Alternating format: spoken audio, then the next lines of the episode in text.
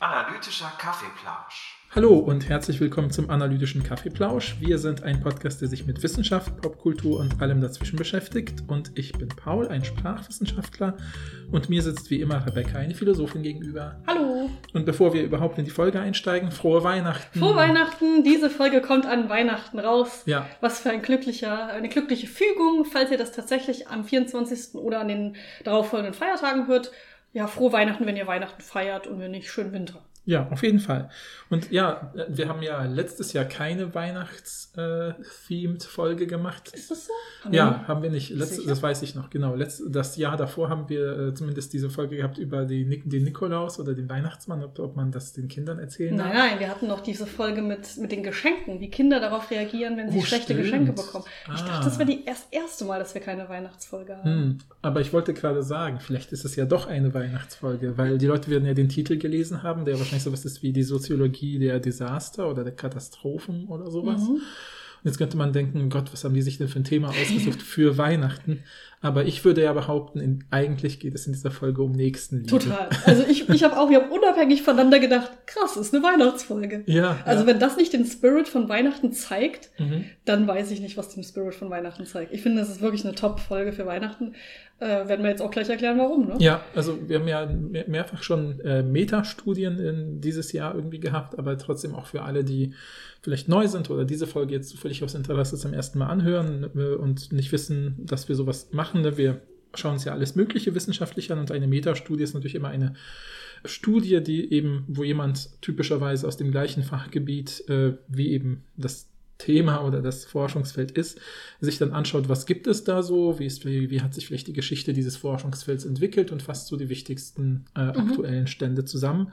Und hier geht es eben um die Soziologie des Desasters oder ich meine, Desaster ist, glaube ich, ein bisschen im Deutschen, das Wort ist manchmal auch so ein bisschen schon sehr, typischerweise finde ich, so empfinde ich es metaphorisch benutzt, so, ja, keine Ahnung, so, oh nein, äh, das ist ja ein Desaster, der Tisch im, ist, der, der Esstisch ist kurz vorm Weihnachtsessen zusammengestürzt oder so. Ja, es geht wirklich um Katastrophen. Also wirklich genau, hier um geht es wirklich um, schlimme Dinge, Naturkatastrophen, Terroranschläge, äh, Unfälle größere. Das ist jetzt auch direkt schon eine Content-Warnung. Also wir gehen Mhm. nicht auf irgendwelche Details ein, aber wenn diese Themen triggernd für euch sind, dann hört die Folge lieber gar nicht. Ja, ja. Wir gehen natürlich nicht in Details, aber wir sprechen schon über konkrete Fälle, zum Beispiel Mhm. Hurricane Kat- Katrina, ja, ähm, 9-11. Äh, Das heißt, ja, dass ihr einfach nur Bescheid wisst. Genau, und ich habe ich hab gedacht, vielleicht, weil als ich diesen Text gelesen habe, ich fand den richtig, richtig gut und war dir voll dankbar, dass du den irgendwie gefunden hast. Wenn du magst, kannst du ja nachher noch erzählen, wo du ihn her hast. Und äh, ähm, ich habe jedenfalls gedacht, als, als ich ihn gelesen habe, äh, ähm, ähm, ist mir bewusst geworden, dass es manchmal vielleicht ganz nützlich wäre. Äh, und ich weiß nicht, ob ich das immer hinkriege. Ähm, ähm, weil, weil das, manche Texte lassen das auch nicht so gut zu, aber ich dachte, manchmal haben die Leute ja auch vielleicht nicht so viel Zeit, unseren Podcast zu hören oder wollen vielleicht zumindest, weil wir haben ja eigentlich schon eher längere Folgen, empfinde Mhm. ich so. Ja. Und ich habe gedacht, vielleicht versuchen wir mal was zu machen, äh, was äh, ähm, ähm, so neu ist. Und wenn euch das gefällt, würde ich mich freuen, wenn ihr das kommentiert. Nämlich, ich habe jetzt einfach so ein paar Bullet Points, also so Takeaway-Messages, also so aufgeschrieben, wo ich das Gefühl habe, so hey, das sind so die zentralen Punkte, die ich total interessant an dem Text fand, Mhm. die, glaube ich, erstmal alleine ähm, jetzt noch nicht den Text so weit spoilern, dass man denkt, so jetzt lohnt sich nicht mehr die Folge zu hören, weil man will ja trotzdem wissen, wie sind sie da hingekommen oder was sind so Mhm. die interessantesten äh, äh, Schritte auf dem Weg zu dieser Erkenntnis. Aber trotzdem ist es vielleicht ganz nett für euch, dass ihr so ungefähr wisst, worum geht es jetzt genau oder worauf läuft es hinaus. Deswegen, wenn du nichts dagegen hast, würde ich kurz so ein bisschen meine kurzen Bullet Points sagen. ja, voll gerne. Also im Grunde dann so ein Too Long Didn't Listen Ding. Ja, genau, genau. Wir hatten ja schon vorher auch mal überlegt, ob wir sowas vielleicht mal auf Social Media machen, also auf Instagram, dass wir vielleicht einfach statt so, Mhm. wir machen ja immer so Fotos mit den Titel und schreiben so eine kurze Beschreibung darunter und dann freuen wir uns immer, wenn Leute kommentieren, was sie so denken über die Mhm. Folge. Und wir hatten ja auch schon überlegt, ob wir stattdessen, also nicht die Titel machen, sondern wirklich diese, so eine eine, so die Folge in einem Satz ja, zusammenfassen. Wir hatten dann aber das Gefühl, wir schaffen das wahrscheinlich nicht Ja. jedes Mal und dann dachten wir, dann ist es irgendwie auch vielleicht ein bisschen blöd, aber Ja, vielleicht so, um es transparent auch zu machen. Wir nehmen ja typischerweise die Folge auf und das erste, was passiert, wenn wir den Laptop sozusagen dann oder wenn wir die Aufnahmedatei, das Aufnahmeprogramm schließen, ist, wie nennen wir denn jetzt die Folge? Und bei manchen Folgen ist es völlig klar. Bei anderen Folgen überlegen wir echt lange, weil der Titel soll ja auch nicht zu lang sein, aber wir wollen natürlich auch dem Thema gerecht werden, weil letztlich, ne, also so sehe ich das halt, ich als jemand, der sich mit, mm, ja, auch wissenschaftlich mit Medienberichterstattung ähm, ähm, beschäftigt, ist das Konzept der Schlagzeile mir zwar völlig klar, wozu das gut ist, ja, dass man eine Sache möglichst irgendwie ja, so zusammenpresst und verdichtet, dass Leute erstmal darauf aufmerksam werden, weil sonst nehmen sie es ja gar nicht wahr. Mhm. Aber ich hasse es eigentlich, wenn ich manch, also immer wieder uns überdurchschnittlich oft begegnen mir Schlagzeilen, wo ich denke, die sind irreführend. Die sind ja, ja. nicht, die sind nicht ja, nur so Clickbait, ne? Ja, wirklich, ja. ja. aber das meine ich nicht. Das ist ja, das ist schon wieder so durchschaubar, das peilt jeder, würde ich sagen. Ah, nee, nee, aber ich meine einfach bei, ja, okay, vielleicht, ja, du hast recht. Man kann es nicht, nicht so, so pauschalisieren, wie ich es mache, aber auch bei seriösen Zeitungen und, und so weiter, oder die man als solche empfindet in, in der Zeit.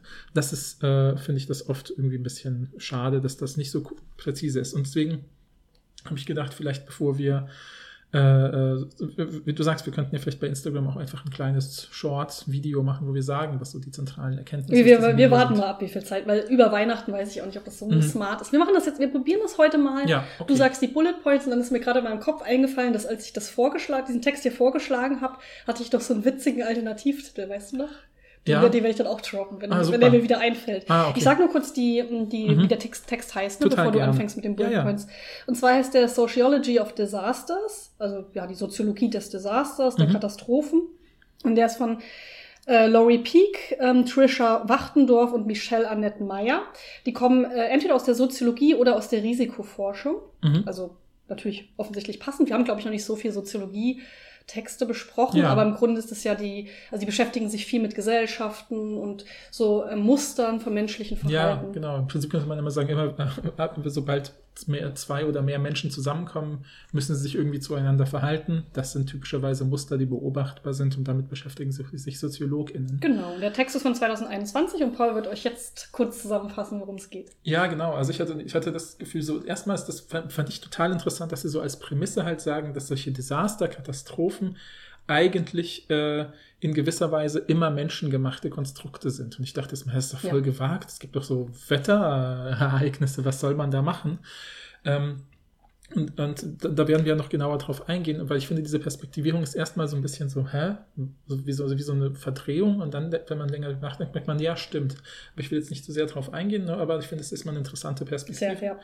Dann, ähm, Oh, dass sie, dass, dass sie sagen, solche Katastrophen offenbaren immer auch soziale, gesellschaftliche Strukturen. Ja? ja. Die legen sozusagen offen, so wie ist denn diese Gesellschaft eigentlich strukturiert und in ihrem Zusammenleben, in ihrem Zusammenwirken. Und dass solche Katastrophen natürlich auch immer Spuren in der Gesellschaft hinterlassen. Dass man ja vielleicht sowas sagt, wie sind wir denn mit dieser Sache umgegangen und wie, was gibt uns das jetzt für ein Gefühl zum Beispiel ja, im weiteren Zusammenleben. Und dann fand ich so einen kleinen interessanten Fun Fact halt, dass die erste größere geförderte Forschung, ne, weil Forschung kostet ja was, also muss man ja Geld irgendwoher auftreiben. Und die ersten größeren Forschungsprojekte zur Soziologie der Katastrophen, um vielleicht so zu übersetzen, ist tatsächlich militärisch gefördert gewesen, mhm. ähm, weil einfach die Annahme war, ähm, ja, in Zeiten der Katastrophen sind Menschen hohem so psychologischen Druck, sozi sozi also auch gesellschaftlichen Druck irgendwie ausgesetzt. Und das führt ja wahrscheinlich zu Panik und wir müssen das irgendwie, wir als Autorität müssen das irgendwie kontrollieren, damit wir die Katastrophe in den Griff bekommen. Mhm. Deswegen brauchen wir SoziologInnen, die uns erklären, was für Muster da entstehen ja, halt. Genau. Und dann ist eben der Fun Fact, dass dann diese Forschenden immer wieder herausgefunden haben, das ist eigentlich sozusagen der Knackpunkt des Textes, es entsteht keine Panik, die übliche prototypische Reaktion ist nicht Panik, sondern erhöhter Altruismus. Und dass das immer wieder klar wurde, hat dann auch das Militär seine Förderung zurückgezogen ja. und gesagt, das ist ja doch nicht so interessant. Ja, das finde ich auch total, da muss man, das muss man uns nochmal angucken. Ja. Also ihr habt jetzt hier schon die Weihnachtsbotschaft gehört, hoffentlich Leute zwischen den Zeilen. Ihr müsst euch jetzt so Klingeln und Glocken vorstellen. Mhm. Menschen sind altruistisch. Ja, ja, genau. Und Toll. Ich, ja, und ich habe auch gedacht, eine meiner Alternativtitel für diese Folge wäre auch sowas wie Der Mensch ist nicht des Menschen wollt. Entschuldigung, das war, das hast du hier meinen tollen Witz geklaut. Wir haben uns Witz? nämlich über oh. diese Folge unterhalten. Das ist klassische Paul. Ihr müsst euch das so vorstellen. Ich bin manchmal witzig. Und ganz oft hört Paul mich einfach nicht oder will mich nicht hören, meine Witze, oder reagiert einfach nicht drauf. Und dann denke ich kurz, na gut, vielleicht war es auch nicht so witzig. Mhm. Und dann so fünf Minuten bis mehrere Tage später sagt er exakt das Gleiche und tut so, als ob das sein eigener Witz wäre. Und meine Vermutung ist, er macht das noch viel häufiger, wenn ich nicht dabei bin, bei seinen FreundInnen, um so zu täuschen, dass er der Lustige ist. Deshalb FreundInnen von Paul. Die Wahrscheinlichkeit ist da. dass Paul meine Witze einfach katalysiert ich, oder kompensiert. ich kann ähm, adaptiert. Adaptiert. Ja, ich kann, ich kann nichts dagegen sagen. Es stimmt einfach. Ich habe es selber beobachtet. ja. Manchmal, äh, wenn ich bei einer Folge, wenn wir eine Folge aufgenommen haben und ich mir noch unsicher bin, ob wie, wie sie dann war, weil das läuft ja so im Flow und danach weiß man es nicht mehr dann höre ich noch mal rein in die Datei oder so und dann merke ich, boah, habe ich gerade voll was Witziges gesagt. Ich habe überhaupt nicht reagiert, weil ich schon in meine Notizen geguckt habe, wie, wie das Thema weitergeht. Und äh, dann merke ich deine Witzigkeit leider gar nicht. Also damit möchte ich mich jetzt hiermit so auch weihnachtlich nochmal ganz offiziell mhm. bei dir entschuldigen. Ja, aber du entschuldigst dich nicht dafür, dass du meine Witze klaust, ne? Ja, Obwohl das dir mehrmals auch selber aufgefallen ist. Wenn man dich nämlich ja, darauf ja. hinweist, dann erkennst du es plötzlich. Das stimmt. Also ja, nicht mal, du machst also es nicht mal böse. Auch du machst es nicht mal dem, böse. Mit dem Wolf, du hast recht. Ja, mein, mein, mein witziger Alternativtitel war, den würden wir nie nehmen für die Folge, weil das viel zu lang ist und auch gar keinen Sinn macht. Aber irgendwie sowas in der Art wie Hobbes hatte recht, der Mensch ist dem Menschen... Äh, der, der Mensch ist dem Menschen Wolf? wie sagt er? Des Menschen. Des Menschen. Ja. Nee, was nochmal? Der Mensch ist des Menschen Wolf. Aber ist nicht zwischen Mensch und Wolf auch noch irgendein Artikel? Das weiß nicht. Der Mensch ist dem Menschen ein Wolf, heißt es, glaube ich, oder okay. so. Ist ja auch egal. Äh, jetzt ist mein ganzer Titel verdorben. Ich würde sagen, der ganze also, Witz. Thomas Hobbes hatte recht, Doppelpunkt. Der Mensch ist dem Menschen ein Wolf. Und dann in Klammern, weil Wölfe super altruistisch sind, lol. Das war mein, mein Alternativ. Ah, ja, das ist richtig gut.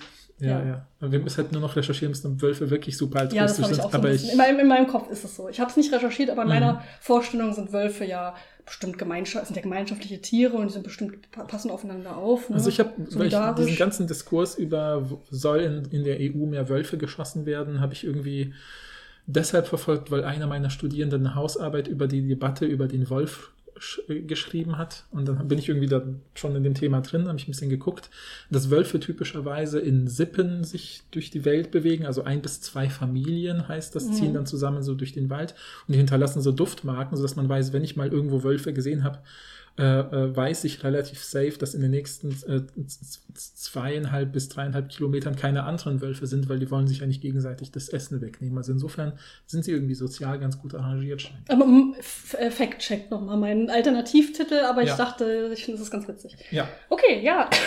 Vielen Dank für die Zusammenfassung. Ja. Also genau, wenn euch sowas gefällt und das nächste Mal würde ich, würde ich nicht so lange rumlabern am Anfang, sondern es direkt droppen. Mhm. Aber ich glaube, es ist vielleicht ganz nett, ein bisschen zu wissen, worum geht's. Und jetzt können wir in, direkt ans Eingemachte gehen, um meine alte Redewendung zu. Der Text, der erste Satz des Textes ist gleich direkt interessant, finde ich, nämlich There is no such thing as a mhm. natural disaster. Also es gibt nicht dieses Ding, was man na natürliches, natürliche Katastrophe nennt. Naturkatastrophe, Naturkatastrophe, das ist ja das Tolle am Deutschen. Es gibt sogar ein schönes oh. zusammengezogenes Wort, ja. was es direkt äh, sozusagen na, dieses Bild, na, also ist, also das finde ich total interessant, weil ich habe in dieser äh, Studie wird ja zum Beispiel diese eine dieser Ölauslauf, also ne, eine der Ölplattformen von BP, also diese Deep Water Station, ich weiß nicht mehr, ich habe das irgendwo notiert dann auf den anderen Seiten, ist Deepwater Horizon, ja, das ist diese Ölplattform ausgelaufen äh, und dann wurde, wird das immer wieder auch bis heute auf Wikipedia und so als Naturkatastrophe bezeichnet, was es ja in gewisser Weise ist, weil Natur ist dadurch geschädigt worden. Aber mhm. Naturkatastrophe klingt ja so, als ob es nicht menschengemacht wäre, was es aber war, wozu wir noch kommen werden. Ja, aber nicht nur da. Also mhm. ne, es gibt nicht so ein Ding, was man Naturkatastrophe nennt, denn ähm, es sind immer auch soziale Prozesse, die natürliche Gefahren oder Katastrophen irgendwie ähm, auch psychologisch und sozial und gesellschaftlich machen. Mhm. Ähm, und wenn man etwas Natural Disaster, also Naturkatastrophe nennt, dann ist der Fokus halt auf diesen natürlichen und die Verantwortung wird so weggelenkt von mhm. Menschen halt oder Gesellschaften oder Autoritäten ja. oder so und wird so weggelenkt von den eigentlichen historischen, ökonomischen, politischen ähm, Ursachen. Mhm. Also ja. ne, ganz oft gerade in letzter Zeit merkt man es ja, ne, wenn ja. es Naturkatastrophen gibt, irgendwie Überschwemmungen oder ähm, Stürme oder so, dass das ja viel auch natürlich mit dem Klimawandel zu tun hat. Und der Klimawandel ja. ist menschengemacht. Und deshalb ja. kann, können wir nicht sagen, okay, ja gut, sowas gab es ja schon immer in der äh, Gesellschaft, in der, in der Geschichte der Welt. Äh, das blendet ja total aus, was für einen Einflussfaktor der Mensch ja hat. Ja, man, verkürzt halt die Ursachenkette. Ja. Man ja. sagt halt, ja, die Wolkenbewegung war so und jetzt das und das passiert. Ich habe mir auch diesen ersten Einstiegsabschnitt, ne, weil, wie gesagt, ich finde diese, diese, diesen Twist zu sagen von Anfang an direkt, äh, es gibt keine Naturkatastrophen, sondern das sind eben Prozesse, wo durch die soziale, wo soziale Strukturen dazu führen, dass natürliche Erscheinungen zu Katastrophen werden. Ja. Ähm, das finde ich irgendwie einen total coolen Twist. Und ich habe es mir sozusagen so äh, kurz gefasst als Windgeschwindigkeiten sind kein Problem ohne strukturelle Ungleichheiten. Ja, ja. ja so, richtig, also im Prinzip, wenn ich mir vorstelle, Leute wohnen in einem äh, äh, äh geflüchteten Camp in Zelten. Ja. Dann ist ein Sturm ein Problem. Obdachlose Menschen, ja, genau. Menschen mit Behinderung, die nicht, sich nicht schnell in, in ja. Sicherheit bringen können, ältere Menschen, People of Color, die vielleicht irgendwie in einer bestimmten Gegend wohnen oder so, ja. ähm, die weniger geschützt sind. Ja. Also die, es gibt einfach eine gewisse, es gibt marginalisierte Gruppen von Menschen, die äh, sich am wenigsten einfach natürlich, sogenannten natürlichen Gefahren entgehen ja, können. Ja, ja. Ja. ja, genau. Also ich meine, im Prinzip, ne, ich meine, ich habe gedacht, das war der Moment, wo ich gemerkt habe, weil ich dachte am Anfang eben wirklich, ist das nicht zu gewagt, dass sie das so sagen? Echt, dass du so überrascht warst, Alter. Ich dachte alleine so wegen Klimawandel-Sachen ist es schon total offensichtlich. Es ist halt natürlich noch diese soziale mhm. Ungerechtigkeitssache, die ja Klimawandel auch immer hat. Ja, ja, ja. Aber noch diese Art, wie Häuser gebaut sind, Baustrukturen, wie die Stadt ja, ja, aufgebaut ist und so. Ja, aber ich meine, sie sagen es mit so einer Absolutheit, dass man ja denkt, ja gut, aber wir können ja jetzt nicht verhindern, dass es Stürme oder Unwetter gibt okay. oder sowas. Ne? So. Und aber trotzdem finde ich das total klug, weil wenn man drüber nachdenkt, könnte man ja sagen, so, okay, nehmen wir mal an, wir würden nicht, äh, wir würden uns über ökonomische Verteilung, wie soll ich sagen, keine Gedanken machen. Also würde nicht sowas sagen wie, hm, wer es erfindet, dem gehört's, sondern wir teilen alles, was für alle Menschen nützlich ist, mit allen Menschen. Mhm. Dann könnte man ja sagen, ja, okay, Japan hat das beste Tsunami- und Sturmfrühwarnsystem der Welt und äh, sie lizenzieren es halt nicht, äh, sondern sie schenken es allen Ländern, bauen es vielleicht sogar überall auf oder so.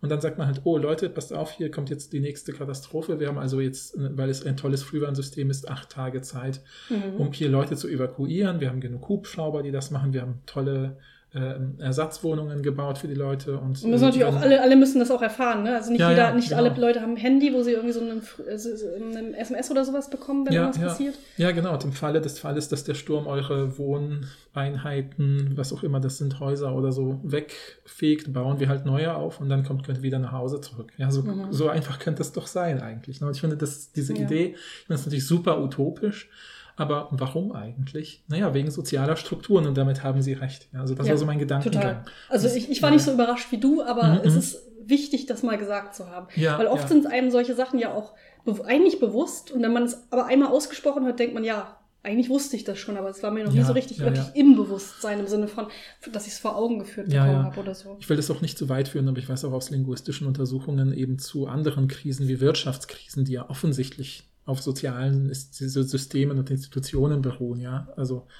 Geld ist ja eine soziale Konstruktion und nicht eine Naturgegebenheit mhm. und so weiter. Und ähm, die werden aber trotzdem in Zeitungen der Berichterstattung typischerweise wie Naturkatastrophen halt ähm, ähm, metaphorisiert und besprochen, was wieder die Verantwortung von den Menschen hin zu den Regeln des Marktes führt und der Markt macht halt wie die Natur, was er will, sozusagen. ja, ja. so. Und das ist total ja. interessant zu wissen, aber es ist eigentlich ein eigenes Thema. Ich wollte es nur erwähnen.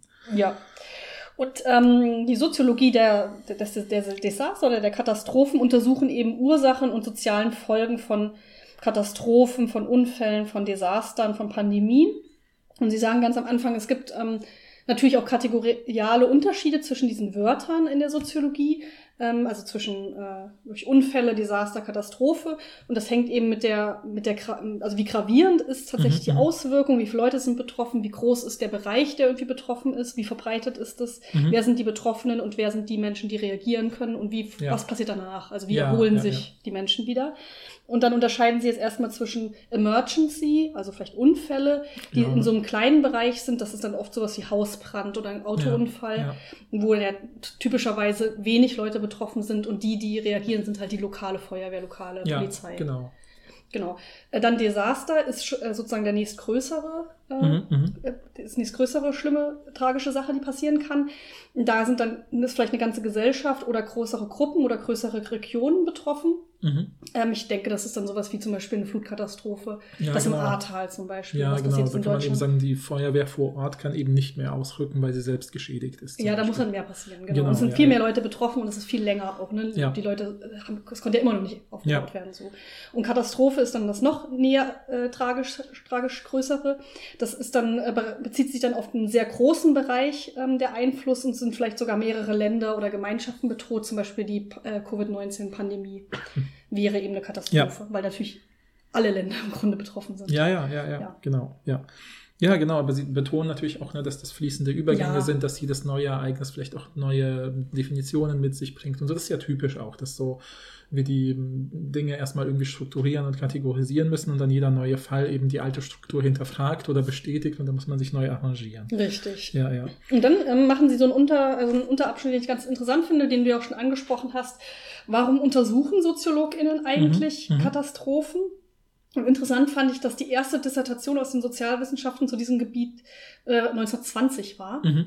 ähm, äh, über eine Schiffexplosion in Kanada. Ja, so ein Munitionsschiff äh, ist vielleicht ja, wichtig zu wissen, weil natürlich Munition heißt, das sind krasse Sprengkörper Richtig, ja. oder so und dadurch sind halt viele Leute mit, das ist ja im Prinzip ein Hafenviertel, also ich habe es mal ein bisschen gegoogelt, ist im Prinzip ein ganzes Hafenviertel natürlich so weg explodiert, als ob es halt bombardiert worden wäre. Ja, also es ist eine Riesenkatastrophe halt natürlich. Ne? Ja, und das war 1920, diese Dissertation. Mhm. Also super interessant. Und die sagen in dem Text auch viel von dem, was, ich habe mir jetzt die Namen von der Person nicht aufgeschrieben, die die Dissertation gemacht hat, aber viel von dem, was äh, die Person gesagt hat, ist auch heute noch richtig. Ja, also genau. hat sich genau. heute noch bestätigt. Ich glaube, Samuel Prince hatte ich mir notiert. Ah ja, okay. Ja, ja. Genau. Und dann kam eben die nächste Hochphase, war dann vor allem während des Kalten Krieges. Mhm. Und da hast du ja schon angedeutet, das war vor allen Dingen von dem US-Militär finanziert, weil die eben sich natürlich dafür interessiert haben, wie die, reagiert wohl die amerikanische Bevölkerung auf eine extreme Bedrohung. Ja, genau. Das fand ich auch eben witzig, weil ich da auch, habe ich mir notiert habe, ne, so, was will das Militär? Sie wollen halt äh, sozusagen in, sie gehen davon aus, Panik ist die natürliche Reaktion und mhm. wir brauchen Kontrollmechanismen. Wir befördern das, dann finden die SoziologInnen raus, okay, das typische Verhalten ist nicht Panik, sondern Altruismus, prosoziales Verhalten und starke Anpassungsfähigkeit. Ja. Äh, und dann sagt das Militär, alles klar, äh, wir nehmen unser Geld wieder mit. Tschüss. Ja, genau. Das, genau, das Militär verliert das Interesse und dann aber glücklicherweise denkt sich die Wissenschaft, nö, ist ja doch interessant, also die Soziologie, mhm. Sozialwissenschaften vor allen Dingen.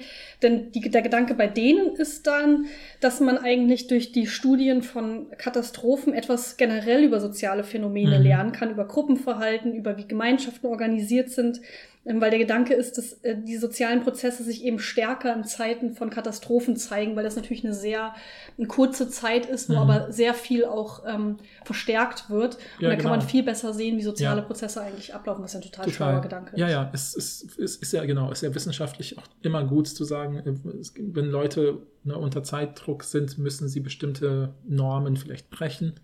Und wie machen sie das? Ja, also es ist ein total vielleicht auf den ersten Blick abwegiger Vergleich, aber vom methodischen Setting her ist es genau wie diese Studie, die wir über Speed Dating mal besprochen haben. Wo, ne, also ganz ehrlich, was ist da das Setting? Leute, die sich nicht kennen, müssen innerhalb von fünf Minuten über intimste Sachen wie ihre Beziehungsgeschichte sprechen. Wie schaffen sie es zu markieren, so, hey, mir ist klar, dass das jetzt eigentlich komisch ist, aber mh, hm, wieso bist du mit 30 noch Single? Oder so, ja, so. Mhm. Und, und wie macht man, wie, wie schafft man das ganz schnell, sozusagen diese, diese, diese Hürde zu nehmen, die man vielleicht im normalen Kennenlernen im Alltag, würde man ja vielleicht drei, vier Treffen dafür brauchen, um nach der Beziehungsgeschichte zu fragen oder vielleicht gar nicht fragen. Mhm. Aber hier haben wir eine verkürzte Zeitsituation und dann müssen Menschen schnell Entscheidungen treffen. Und hier ist es ja ähnlich bei den Katastrophen, ja, ja, dass okay, man eben okay. sieht, wie sich diese sozialen Strukturen dann eben arrangieren. So wer hilft wem und wer hilft wem nicht. richtig, so, ja. richtig, richtig.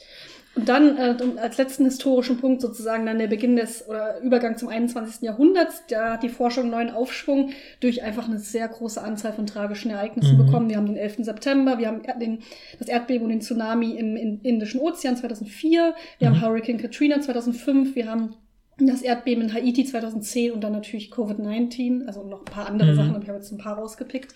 Also ja. sehr viele tragische Ereignisse, die dann eben auch erforscht wurden von mhm. SoziologInnen. Mhm. Und dann können wir uns jetzt eben anschauen, was die Ergebnisse sind, denke ich. Ja, ich, will, ich finde das, ich find das äh, eine Sache, die du ausgelassen hast aus diesem mhm. ab 2000, finde ich äh, total wichtig, weil sie mir aus verschiedenen Gründen immer wieder begegnet ist, nämlich 2011 in Japan war ja sozusagen so eine Dreifachkatastrophe, so schreiben sie es ja auch, äh, weil es gleichzeitig Erdbeben gab, damit zusammenhängend Tsunamis und damit zusammenhängend halt auch die äh, Umwelt, äh, Umwelt äh, Atomreaktor ja, Katastrophe in Fukushima. Also diese drei Sachen kamen zusammen. Was ich interessant fand, war, ich war mal auf einer Kunstausstellung und das passt halt, ich musste sofort daran denken, weil es zu diesem Text halt passt, auf einer Ausstellung Kunstausstellung, wo ein äh, japanischer Künstler, ich habe es extra nochmal gegoogelt, also ich weiß das nicht aus dem Kopf sowas, äh, der heißt Takashi Kuribayashi, der hat halt ein, in dieser Krise hat er sozusagen mit anderen Leuten zusammen so eine, so, so, so eine Gruppe gegründet, die heißen Cinema Caravan und er hat gesagt, hey, immer wenn solche Katastrophen passieren, kommen natürlich Leute mit Essen und mit Kleidung und so. Mhm. Aber ähm, die Leute brauchen auch vielleicht was zum Runterkommen. Die können nicht die ganze Zeit sich mit der Krise beschäftigen. Deswegen kommt er halt, hat er so mit dieser Gruppe, haben sie so für ein fahrbares Kinozelt gebaut, ja. was sich super schnell aufbauen lässt, wo sie dann halt sagen, so ja, wir kommen dahin und ihr habt dann halt links Essen und rechts Kleidung. Dafür gibt es ja schon institutionalisierte Strukturen, aber ihr müsst auch mal irgendwie vielleicht euch ausruhen oder kennenlernen oder quatschen. Deswegen bauen wir dann Kino auf, wo wir halt äh, Filme schauen können zusammen. Also das ist ja in a nutshell das, was hier die Forschung auch rausgefunden hat. Ja. Menschen solidarisieren sich primär. Ja, genau. Und seitdem Toll. ist das halt auch eine Institution, die halt durch Spenden sich weiterfinanziert. Die fahren quasi von, weil ihr meinte halt, äh, im Prinzip, es mangelt ja nicht an Katastrophen. Und dann bewegen wir uns sozusagen von Ort zu Ort und kommen dadurch mit neuen Leuten in Kontakt, die vielleicht auch mithelfen. Und inzwischen haben sie sich sogar so weit aufgebaut, dass ich glaube, seit 2020 haben sie sogar ein fahrbares, ätherisches Saunabad oh. sozusagen, oh bis sie sagen, hey, da könnt ihr auch zusammen in die Sauna gehen und euch mal entspannen bei Das ist richtig gut. Und ich finde die Idee das ist ist super cool, ja, dass total. man halt nicht sagt, ja, hier Kleidung, Schlafen, Essen, was wollt ihr mehr? Sondern ja, vielleicht äh, Film gucken, ein bisschen ja. mit anderen Leuten quatschen oder so. Äh, und ich finde, das ist, das klingt auf den ersten Blick komisch. Mhm. Brauchen die Leute eine Sauna? Ja, genau, aber eigentlich ist es eine voll kluge. Total. Vor allen Dingen, weil ja. der Gedanke ist, über die, um die anderen Sachen kümmert, wird sich ja auch gekümmert, aber ich mhm. nehme jetzt das, was ich wirklich kann. Ja. Ne? Also ja. als Person, die jetzt künstlerisch tätig ist, ja. kann ich nicht so viel helfen, vielleicht mit äh, ärztlichen Untersuchungen oder so, aber das, was ich kann, ist ja Kunst oder Kultur schaffen. Ja, ja. Finde ich toll. Also ich finde, da sollte man mal einen Weihnachtsfilm draus machen. Also oh. das scheint mir, das scheint mir wirklich hier äh, der weihnachtliche Spirit zu sein. Ja, voll. Seht ihr Leute, es ist weihnachtlich heute. Ja. Spürt ihr schon das warme Gefühl in eurem Herzen? Ich hoffe es. Ja, es sind natürlich trotzdem sind tragische Sachen, die passieren. Aber wenn man daraus so lernt, dass Menschen eigentlich zusammenhalten, ist das ja eine sehr ja. schöne Lesson daraus. Ja. Also lass uns mal über die Ergebnisse reden ja. aus Jahrzehnte von Forschung und der Soziologie von Katastrophen. Ja. Genau. Äh, ja. Äh, ja, also genau. Also ich, auch hier habe ich eine der zentralen Notizen sozusagen, die ich mir gemacht habe, ist natürlich, dass sie sagen, ähm, Selbstkontrolle ist der Normalfall, mhm. Panik mhm. ist höchst selten. Panik, Flucht, Hysterie äh, ist eigentlich, es gibt, das gibt es fast nicht. Ja. Natürlich gibt es das, aber in sehr, sehr seltenen mhm, Fällen. Mhm, es ist mhm. nicht die Standardreaktion, ist nicht mal Flucht, was man denken würde, oder ja. aggressives Verhalten ja. oder Plünderung. Ja. Also all das, was uns in Filmen gezeigt wird, als sowas, da können wir gleich nochmal drüber reden, über diese Popkultursache, ist nicht die Standardreaktion. Die Standardreaktion ist, die Menschen, die sich in Gefahr befinden, helfen einander. Ja, genau. Ich wollte gerade sagen, also im Prinzip an einer Stelle haben sie es ganz schön beschrieben, so nach dem Motto, okay, äh, der Normalfall ist eben, wenn Menschen sogar in unmittelbarer Lebensgefahr sind, ist das Erste, was sie machen, ist nicht zu gucken, wie komme ich hier raus, sondern wer ist neben mir und wie ja. kommen die mit raus. Ja, ja wer, so. sind da Kinder, denen ich helfen muss? Ist da eine Person ja. im Rollstuhl, der ich helfen äh, sollte? Und solche Sachen.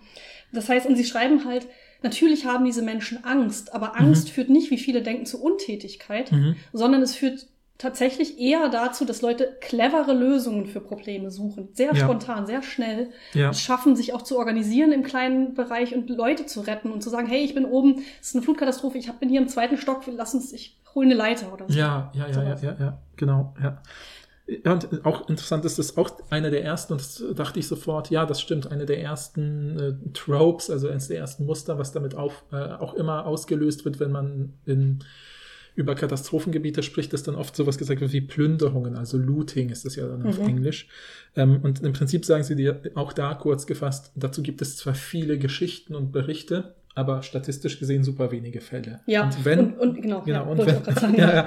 und wenn, dann machen das die Leute halt sozusagen eher sozusagen, also das Einzelfälle, die das im Kleinen machen, das wird auch von den Leuten, die dann da sind, sofort sanktioniert. Es ist dann nicht diese, das ist auch so ein typischer Mythos, so, wenn jetzt einer anfängt zu plündern, dann denken die anderen, alles klar, ich auch, dann renne ich auch irgendwo hin und Ja, man, wir haben alle direkt ja. diese Bilder von diesen Zombie-Apokalypsen-Filmen, wo dann plötzlich Leute immer so Schaufenster einschlagen und dann rennen alle rein und holen sich das Mehl und die Chips Chips oder was. Ja. Und das passiert in der Regel nicht, sondern ja, wenn es Plünderung gibt, dann passiert das auch im Geheimen. Also nicht offen, sondern wenn niemand guckt, sozusagen. Aber auch sehr, sehr selten. Und sie sprechen eben davon, dass es sowas wie Disaster Myth gibt, also Mythen. Mhm.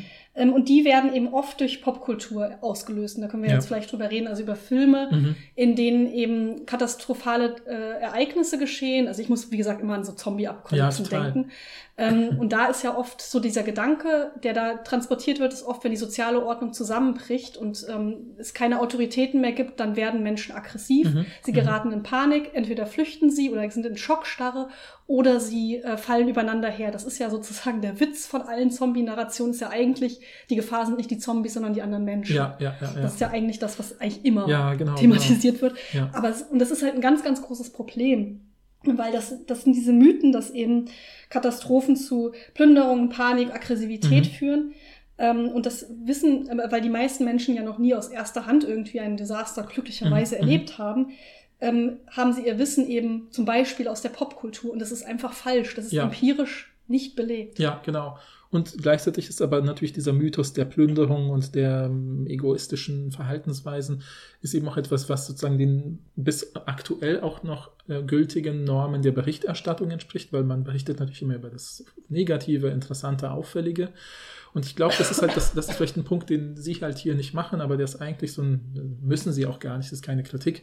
Aber es ist für mich sozusagen wieder als Linguist der nächste naheliegende Schritt zu sagen, warum sticht es denn so heraus, wenn es dann mal diese Plünderungen gibt, wenn es diese Einzelfälle gibt oder wenn sich jemand egoistisch verhält äh, und dann wird darüber berichtet und dann wird dieser Mythos verstärkt. Aber dass es so hervorsticht, müsste für eigentlich für jeden, der versteht, wie menschliche Psyche funktioniert, nämlich dass das Negative ja zehnmal auffälliger und memorabler ist als das Positive, weil man natürlich das Negative auch ähm, ähm, ja, ver verhindern will und, und dafür so, und das sozial sanktioniert. Das müsste eigentlich ein Hinweis dafür sein, dass es eben nicht der Normalfall ist, sondern dass es der Sonderfall bleibt, ja. dass das Negative passiert. Und, aber weil ne, in der Berichterstattung der Nachrichtenwert ist halt Konflikt, ist äh, sorgt für viele Klicks und Einschaltquoten und ähm, besonders negativ auffälliges Verhalten. Und da greifen sozusagen diese Mythen und diese Normen der Berichterstattung ineinander und machen dann sozusagen so eine unheilige Allianz, ja. die, und das ist sozusagen ihr nächster Punkt, besonders problematisch ist, wenn dann die FunktionsträgerInnen aus der Politik diesen Mythen glauben und genau. ihr Verhalten danach ausrichten. Das ist nämlich das ganz, ganz große Problem. Klar, die Mythen sind sowieso problematisch, weil sie irgendwie falsch sind, aber mhm. wenn Fehlinformationen von der offiziellen Seite geglaubt werden, dann ähm, beeinflusst das ja auch, was sie da damit tun, was, wie mhm. sie dann reagieren und sie ähm, berichten dann von der Forschung, vor allen Dingen zu Hurricane Katrina, wo das eben mhm. aufgekommen ist, dass ähm, die Nachrichten da vor allen Dingen von nicht verifizierten Gerüchten berichten, dass es in mhm. dieser Disaster Zone, also die, die mhm, besonders, mhm, die Zone, die besonders betroffen war von dem Hurricane, dass es da eben ganz viel Gewalt und Chaos gab. Das Ganze war ja in New Orleans, was man noch sagen ja, muss, ja, wo, ja. Halt, wo halt auch mehrheitlich People of Color mhm. gelebt haben, was natürlich auch mit Stigmatisierung und Diskriminierung Klar. in den Bildern also der Berichterstattung wieder zusammenhängt. Aber das, die Sache ist, es war nicht so. Es war nicht so, dass da Gewalt und Chaos geherrscht hat. Aber das Problem war, die ähm, offizielle Seite hat das geglaubt. Die ja. haben geglaubt, dass das so war, was dazu geführt hat, dass lebensrettende Ressourcen eben umgeleitet wurden und die ja, oder zurückgehalten wurden. Zurückgehalten ja. wurden und die Such- und Rettungsmaßnahmen eben zum Stillstand kamen, weil HelferInnen angewiesen wurden, auch die Menschen, die sie eigentlich retten sollten, zu mhm. überwachen. Ja. Weil ja. das Bild herrschte, okay, da herrscht Gewalt und Chaos, wir müssen ja, erstmal die Leute im Griff haben, was aber dazu geführt hat, dass Menschen gestorben sind. Ja, ja, ja. Und ich möchte nochmal sagen, es war nicht so, dass es Gewalt und Chaos, es ist einfach falsch gewesen, mhm. aber die ähm, offiziellen Leute haben es geglaubt und das hat dazu geführt, dass halt Menschen gestorben sind. Ja, das ist total ja. krass. Das ist auch total interessant, weil in Amerika ist wirklich äh, auch alles, also vieles von dem, was sich auch in der Black Lives Matter Bewegung so ähm, ähm, letztlich dann auch äh, sozusagen jetzt noch sichtbarer geworden ist durch diese Bewegung. Da können wir auch am Schluss, glaube ich, nochmal drauf eingehen, äh, weil das wird ja auch im Text so ein bisschen erwähnt, dass da neue interessante Formen entstehen des, äh, der Organisation eben auf einer soziologischen, aus einer soziologischen Perspektive.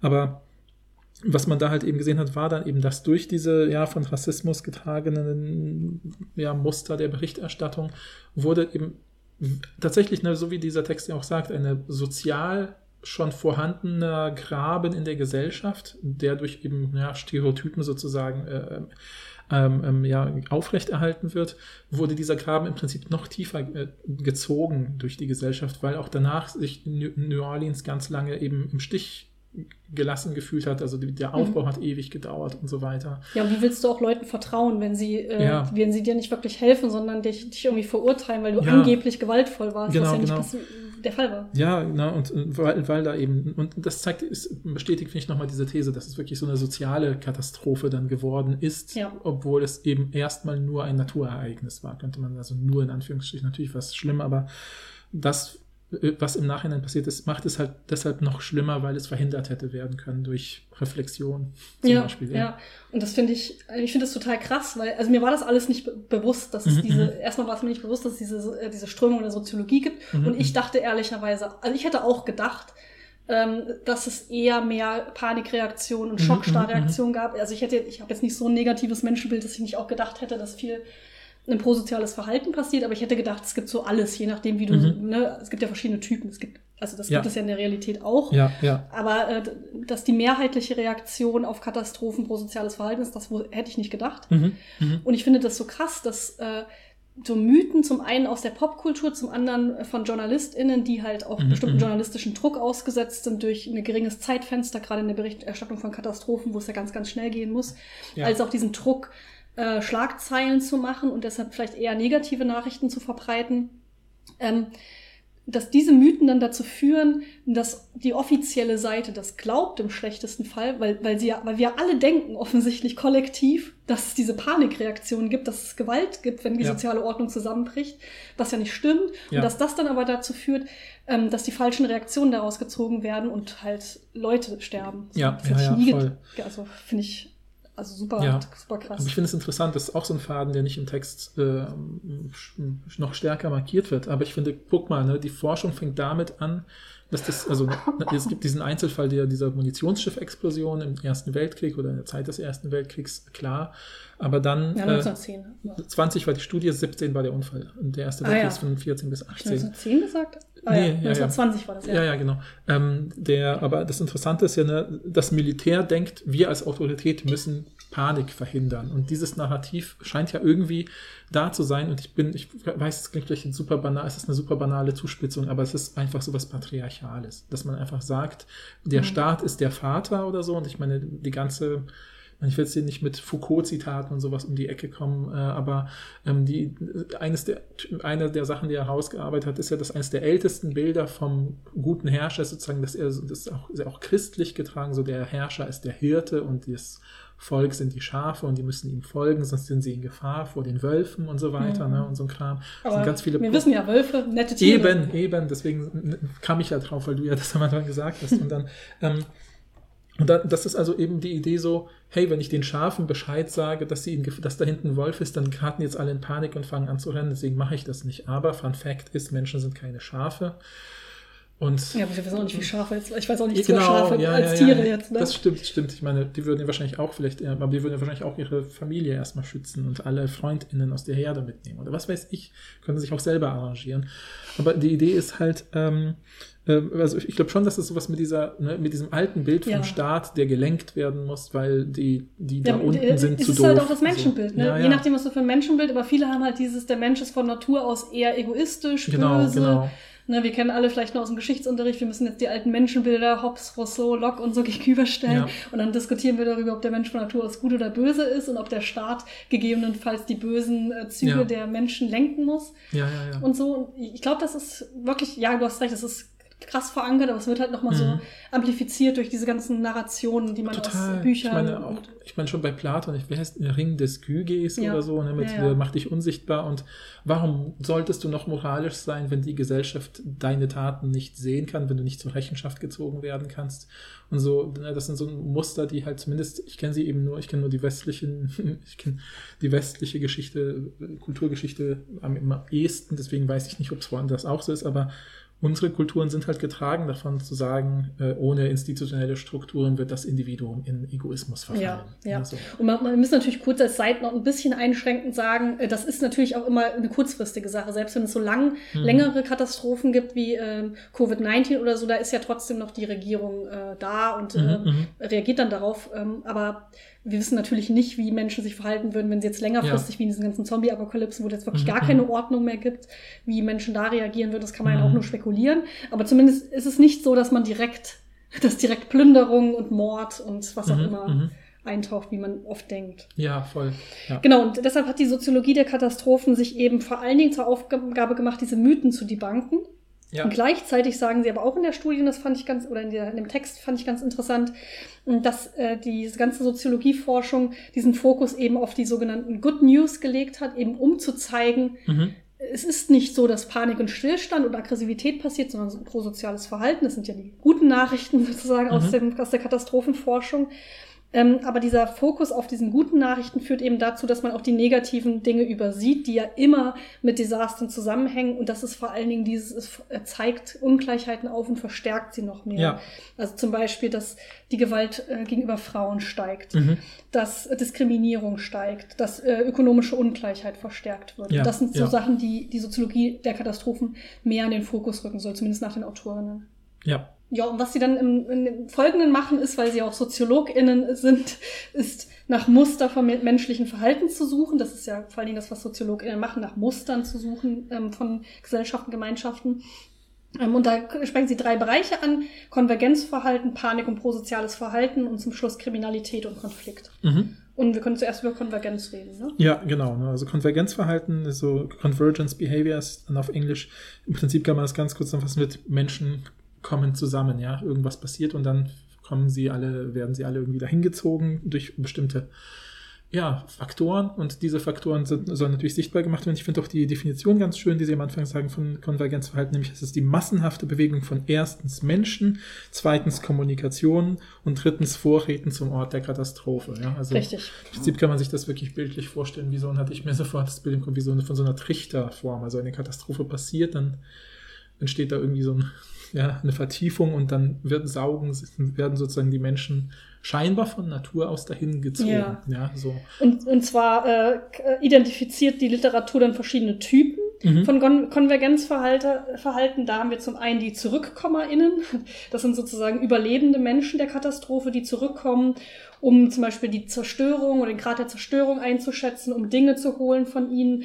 Ähm, oder auch um auf, aufzupassen oder aufzuräumen dann später. Genau, ne, oder auch Sachen noch holen, die sie beim ersten, bei der ersten Flucht liegen gelassen haben. Oder vielleicht sogar alles wieder aufzubauen und normal weiterzuleben. Ja. Ja? Also sozusagen je nach Zeitabstand zur Katastrophe kann sich das natürlich variieren. Ja. Dann die Ängstlichen, das sind Angehörige von den Leuten, die von der Katastrophe betroffen sind. Also das sind nicht selber Leute, mhm. die äh, in dem Gebiet gewohnt haben, sondern Angehörige, die dann vor allen Dingen Informationen suchen mhm. über ihre Angehörigen. Ja, ja. ich, ich nicht, das steht ja anxious. Ich weiß nicht, ob man ängstlich alleine ist. Das eher sowas wie besorgt. Man denkt dann natürlich wieder in Deutschland an die besorgten BürgerInnen, was so komisch dann umgedeutet ja, wurde. Aber ja. ich kann ja, ich kann ja, ich muss ja nicht, also natürlich habe ich dann vielleicht Angst um die Verwandten, aber äh, ich bin ja, komme ja erstmal hin, weil ich mir Gedanken mache über die ja, habe jetzt aber auch nicht negativ aufgefasst. Ja, ja, ja. ja dann haben wir natürlich die HelferInnen, das sind dann eben Freiwillige, die alle möglichen Taten tun, um mhm. zu helfen, aufzuräumen, äh, Spenden zu, hinzubringen, solche Sachen. Ja, und das kann auch eine Spannbreite sein von institutionalisierter Hilfe bis hin zu freiwilliger Richtig. Hilfe. Und da sieht man ja auch immer wieder. Ja. ja.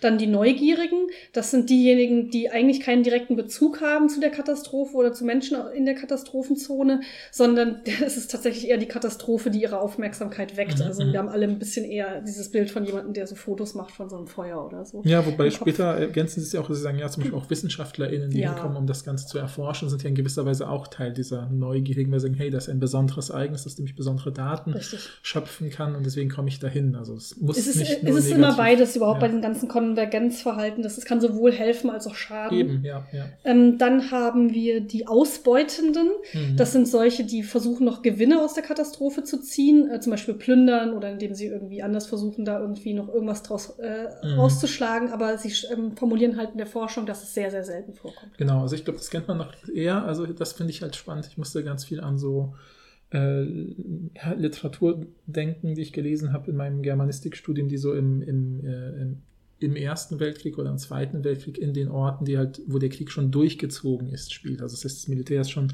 die Front ist schon weitergezogen, die Leute, die noch da sind, weil sie zum Beispiel eben zu alt sind oder zu jung sind, um woanders hinzugehen, äh, äh, ähm, sind da und dann kommen halt Leute dahin, die dann Essen verkaufen zu krassen Preisen, um Gewinn zu schlagen. Ja, so was ist damit gemeint, ja. Dann haben wir die UnterstützerInnen. Ähm, das sind äh, zum einen Leute, die Rettungsmaßnahmen machen, zum anderen aber auch Leute, die solidarisch sich zeigen, mhm, vielleicht mhm. mit den Le Leuten, die von der Katastrophe betroffen sind. Genau, also kann man sich ja vorstellen, dass dann Leute, die dann so aus dem nicht betroffenen Nachbarort kommen und denen sich sagen, ich kann ja, hier sind ja Profis, die helfen. Ich kann nicht viel machen, aber ich bringe denen Essen mit oder so, damit ja. die abends noch einen Kaffee und Kuchen Oder ich mache so eine Spendenaktion. Ja, ne? genau. genau Gibt es ja auch oft. Ja, ja. Und dann haben wir noch die Trauern, Trauernden oder die Gedenkenden, mhm. die gedenken eben den Toten vor allem. Ja, genau, genau. Da kennt man ja auch, dass Leute dann zusammenkommen und dann irgendwie zum Beispiel mit dem Ereignis abschließen oder besser verarbeiten zu können oder so. Genau, und das, das, ne, das ist auch, also ich, wollte ich eigentlich schon zwischendurch erwähnen, aber jetzt auch hier, ne, wir haben jetzt sozusagen diese Auflistung oder Tabelle äh, euch sozusagen jetzt wiedergegeben oder nacherzählt und diese ganz, dieser ganze Text ist halt total gut, also total getragen von Quellen. Also es, ja, man, ja, man verliest ja, keinen Absatz, in dem nicht zig Jahreszahlen, Namen und andere Studien verwiesen werden. Also nur so, dass ihr ungefähr euch ein Bild machen könnt. Der Text hat insgesamt 23 Seiten und davon sind siebeneinhalb Seiten Quellen. Also das ist ja, das, das, das, ist natürlich auch eine Meter ja. Ich weiß nicht, ob man Metastudie wirklich sagt, weil es ja eigentlich keine Studie, ja doch, eigentlich schon. Ja, so, sie führen sie auch zusammen zu einem neuen Ja, also Konzept. genau. Ja. Und deshalb sind da natürlich unfassbar viel Literatur. Also das, was wir euch jetzt hier verraten, äh, verraten äh, besprechen, das ist wirklich sehr, sehr gut empirisch belegt. Ja. Also auch wirklich immer diese Sache mit prosozialen Verhalten, das wird sich durch den ganzen Text ziehen. Es ist mhm, mhm, jahrzehntelange Forschung, die das herausgefunden hat. Genau. Also, also wir können schon davon ausgehen, dass es tatsächlich ja. so ist. Also ich wollte es wirklich auch nur deshalb nochmal betonen, weil ich das Gefühl habe, ne, das wird, wenn ich den Text als Text hier materiell vor mir sehe, dann sehe ich die ganzen Quellen und denke die ganze Zeit, wow, cool, dass das so belegt ist und habe dann gar keinen Zweifel daran, weil wie du ja gesagt hast, am Anfang denkt man, ja, das wird vielleicht so Hälfte Hälfte sein, die einen geraten in Panik, ja, die anderen ja. kriegen, wachsen über sich hinaus. Aber nein, 95 Prozent wachsen über sich. Ja, das hat Preußen nur so gesagt, wir wissen keine ja, Prozentzahl, aber, genau, aber ich, sagen, genau. sagen, immer, die, die Standardreaktion ist. Ja, genau, genau, genau. Ja, und ich würde wirklich bei Standardreaktion wirklich, okay, 95 vielleicht immer noch viel, aber es sind weit mehr als zwei Drittel, würde ich immer sagen, wenn, wenn was als Standardreaktion markiert wird. Und das ist halt das Interessante und ich will es deshalb nochmal betonen. Es gibt, das ist eben nicht ja, das ist jetzt die eine Studie, die irgendwie zeigt, dass Menschen gut sind, aber was sagen die anderen Studien? Nee, diese Studie sagt, was die anderen Studien sagen. Genau, von sagen. 1920 bis äh, 2019 oder wann? Von 17, glaube ich. Nein, diese Studie, äh, dieser Text von 2021. Ja, ja, genau, aber ich glaube, sie haben den Forschungsstand bis. Äh, also, ja, ja, oder? Ja, egal, aber wahrscheinlich, ja, eben. Also wirklich, 100 Jahre. Sagen wirklich 100 Jahre. sehr viel. Ja. Und äh, genau, bei diesen Konvergenzverhalten sagen sie haben halt am Ende, viele von diesen Verhaltensweisen sind sehr hilfreich. Mhm. Es hat, manches hat halt negative Seiten, natürlich die ausbeutenden, aber die kommen ja super selten mhm, vor. Mhm, mhm. Aber auch dieses, ähm, und das kennt man ja auch ein bisschen so aus den Medien, dass es ähm, also so ein bisschen in Anführungsstriche kopfloses ähm, zum Beispiel Ansammeln von Spenden und Vorräten und mhm, Equipment löst halt häufig auch logistische Probleme aus. Ja. Deshalb, und das hört man ja eigentlich auch immer wieder, wenn Katastrophen passieren, dass man immer hören soll, was brauchen die Leute denn wirklich. Ja. Und es bringt nichts, wenn du einfach denkst, okay, ich bringe jetzt extrem viel Mehl dahin ja, oder extrem viel Toilettenpapier, wenn vielleicht andere Leute auch auf die Idee kommen, extrem viel Toilettenpapier dahin zu bringen, sondern es muss halt auch eine Möglichkeit geben, das zu organisieren, damit es auch logistisch Sinn ergibt. Ähm, genauso, dass man nicht einfach ins Katastrophengebiet hinfährt, ähm, weil das auch im schlimmsten Fall musst du dann auch gerettet werden und machst nur noch mehr ähm, Aufwand. Ja. Deshalb, man muss immer da ein bisschen schauen, dass man das nicht kopflos macht, sondern dass man ein bisschen hört, was sagen denn die offiziellen Stellen. Und das ist natürlich auch wieder schwer, weil wir haben ja vorher gelernt, wenn die Leute auf die, diese Mythen hören, dann ist es auch schwierig, auf diese offizielle Seite zu mhm. hören. Ähm, aber dass man sich da so ein bisschen informiert. Äh, also sie bringen da zum Beispiel, dass es äh, noch Jahr, jahrelang nach einem Tornado-Vorfall Leute Zeit damit verbringen mussten, Spenden, die immer noch da waren, auch Jahre nachdem ja, das ja. passiert ist, zu durchsuchen und zu gucken, ob man da noch was mit anfangen kann. Ja, ja, ja. Ähm, genau, also dass man das so ein bisschen, mhm, mhm. also es kann auch negative Konsequenzen haben. Ja, ja, also ich, weil, also das ist ja der Punkt dieser ganzen Forschung, dass sie halt sagen, hey, anscheinend, wenn wir, wenn wir als Autor, wenn zum Beispiel jetzt die äh, Autoritäten, ja, so die leitenden Institutionen, statt zu denken, Hauptsache es gibt keine Panik, alles andere interessiert uns nicht, wenn sie sagen würden, nee, passt auf, der Normalfall ist, dass Leute zu viel spenden, typischerweise. Deswegen sollten wir das besser koordinieren und sagen, hey, richten Sie bitte Ihre Spenden an diese oder, oder, oder richten Sie sich bitte mit Spendenabsichten an diese Institution, die jetzt extra dafür da ist, damit wir koordinieren können, was wir brauchen können. Und ja, wir haben jetzt genug Bettwäsche und Kleidung. Jetzt brauchen wir Windeln oder so. Kinos ja. und ja, oder so. Musik oder was weiß ich. Ja, so. Und das passiert ja auch oft. Also auf Social Media habe ich das ganz oft mitgekriegt. Zum ja. Beispiel bei der ähm, Überflutung im Ahrtal, dass dann immer gesagt wurde, wir haben jetzt das und das oder kommen Sie bitte nicht her, sondern warten Sie, was die und die sagen so. Genau, ne? das ist ja auch, ne, auch, das werden Sie ja später auch nochmal aufgreifen bei diesem Zukunftsausblick, dass sie sagen, hey, da sind doch neue Strukturen, über die sich Menschen organisieren können. Wie können wir das nutzbar machen? Social Media, so genau, dass genau, man das noch mit einbezieht. Ja. Genau, das war dieses Konvergenzverhalten und dann äh, der nächste Abschnitt ist Panik und prosoziales Verhalten. Und Im Grunde, wir haben ganz viel von dem schon gesagt, mhm. aber um es nochmal zusammenzufassen, weil es einfach so eine wichtige Erkenntnis ist, die, die mich auch irgendwie weitergebracht hat in meinem Leben, weil ich ja. Gefühl, das größte Missverständnis ist, dass Menschen in Panik geraten, wenn es eine Katastrophe gibt. Es ist sehr, sehr selten, dass Menschen in Panik geraten. Ich möchte nochmal wiederholen, das heißt nicht, dass die keine Angst haben, aber Angst führt nicht automatisch zu Panik oder Schockstarre, mhm. sondern kann eben zu kreativen Lösungen und zu Hilfsbereitschaft und Solidarität mhm. Identität mhm. führen. Ähm, und da sagen sie, naja, es, also ne, diese, dieses Paniknarrativ, es gibt ja auch immer wieder Dinge, die man sozusagen als Panikverhalten sehen kann, die mhm. aber auch durchaus verständlich sind. Zum Beispiel, dass Menschen sich evakuieren, obwohl sie gar nicht wirklich betroffen sind von der Katastrophe, mhm. sondern ein mhm. bisschen weiter weg wohnen, aber mhm. trotzdem flüchten. Das ja. kann man ja auch als Panikverhalten sehen. Ja, ja. Oder aber auch eben diese Hamsterkäufe. Ne? Mhm, Bei der mhm. Pandemie haben wir es alle gesehen. Das ist ja auch vielleicht eine, irgendwie eine Auswirkung von Panik. Mhm, mhm, die kann man unter Panikverhalten sehen. Es ist aber auf eine gewisse Art und Weise auch verständlich. Eben, und es genau, hängt ja auch mit dem, mit, dann wieder mit der Kommunikation zu tun, ja. zusammen. Ja, ich würde sagen, ich habe das Gefühl, ihr Argument, ich habe das, das Argument, was Sie hier machen, so zusammengefasst. Sie sagen halt, okay, echte Panik ist irrationales und damit undurchsichtiges Verhalten. Deswegen hat ja auch das Militär und wer auch immer mhm. die Autoritäten Interesse daran, das zu erforschen. Wir sagen, es ist undurchschaubar, wir brauchen aber Durchschaubarkeit, um zu koordinieren. Okay. Und jetzt sagen sie halt, gut, wir haben nachgewiesen, es gibt gar nicht so viel Panik, aber vieles von dem, was die Leute dann machen, was eigentlich rationales Verhalten ist, nämlich Flucht, weil ein Tornado zwar nur 50 Kilometer weg ist, aber wer weiß, ja, mhm. ist ja nicht irrational, mhm. ist super erklärbar. Es ist auch nicht irrational zu sagen, hey, sie werden demnächst bald ein halbes bis ganzes Jahr zu Hause sitzen müssen, vielleicht kaufen wir ein paar Dinge auf Vorrat. Ist auch nicht irrational. Man könnte man ja auch sagen, wir rechnen damit, also sagen wir zum Beispiel Leuten von Anfang an, passt auf, äh, um dieses Verhalten zu koordinieren, können wir garantieren, an diesen und diesen Nahrungsmitteln wird es nicht mangeln, an diesen und diesen Medikamenten wird es nicht mangeln. Also auch wieder soziale Strukturen, die dafür sorgen könnten, dass die sogenannte Panik nicht passiert und dass durch diese, das Framen als Panik oder das Labeln als Panik werden eigentlich wieder Sachen zu irrationalem Verhalten erklärt und abgewertet, die ja eigentlich rational sind und nur anders reaktiv koordiniert werden können. Richtig, ja. ja.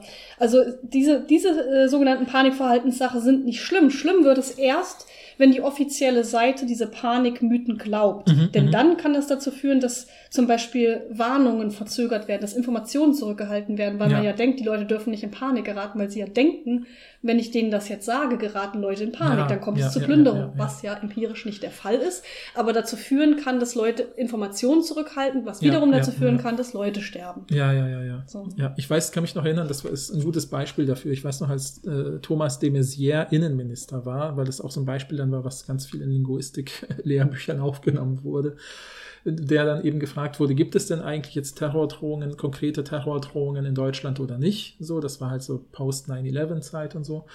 Und dann hat er gesagt, Teile meiner Antwort könnten die Bevölkerung beunruhigen. Hm. Und deswegen gebe ich keine. So. Und das ist natürlich absolut quatschig, sowas zu sagen, weil damit hat er ja schon Leute beunruhigt. Ja, also, ja, so. also eigentlich hat er dann direkt komische sagen, Sachen andeuten ist ja viel schlimmer. Ja, genau. Ja, ja, ja. Und dann wurde er zu Recht eben auch in den Medien kritisiert für, was ist denn das für eine Antwort? Ja. Ja. Genau. Und wie gesagt, Jahrzehnte von Forschung zeigen, Leute reagieren normalerweise nicht mit Panik oder Schockzustand, mhm. sondern sie helfen sie haben Empathie, sie zeigen Solidarität. Man sieht das zum Beispiel durch eine sehr viel größere erhöhte ähm, Bereitschaft, Blut zu spenden, ja. wenn es zum Beispiel Terroranschläge gab oder größere Unfälle. Dann äh, gibt es, also äh, das hat man bei allen möglichen Katastrophen nachgezeichnet, wie hoch plötzlich der, mhm. die Blutspenden gingen, wie viele Spendenaktionen kamen, wie viele Leute Geld oder Ressourcen gespendet haben, mhm. gesagt haben, ich fahre mit dem Auto hin und helfe. Ja. Das ist die Standardreaktion. Ja, ja. Genau, also ich, ich, finde auch, das ist so schön äh, aufgezeigt, dass sie eben auch sagen, also dass durch dieses Panik-Narrativ oder diesen Panik-Mythos wird dann halt auch die Verantwortung oft auf in, aufs individuelle Verhalten geschoben und solche sozialen Strukturen rücken dann in den Hintergrund, mhm. die ja eigentlich viel wichtiger ja. sind, weil ja. sie eben ne, die Disparatheit, was sich die Schere zwischen Arm und Reich werden ja typischerweise dann durch die Katastrophen, durch die Naturereignisse verstärkt oder auch erst aufgedeckt und sichtbar gemacht. Ich finde es irgendwie auch ganz cool, weil sie benutzen ja als einen der zentralen Bezugspunkte immer diese, diese Katastrophe, äh, die Überflutung eben von New Orleans und Katrina und so, also dem Hurricane.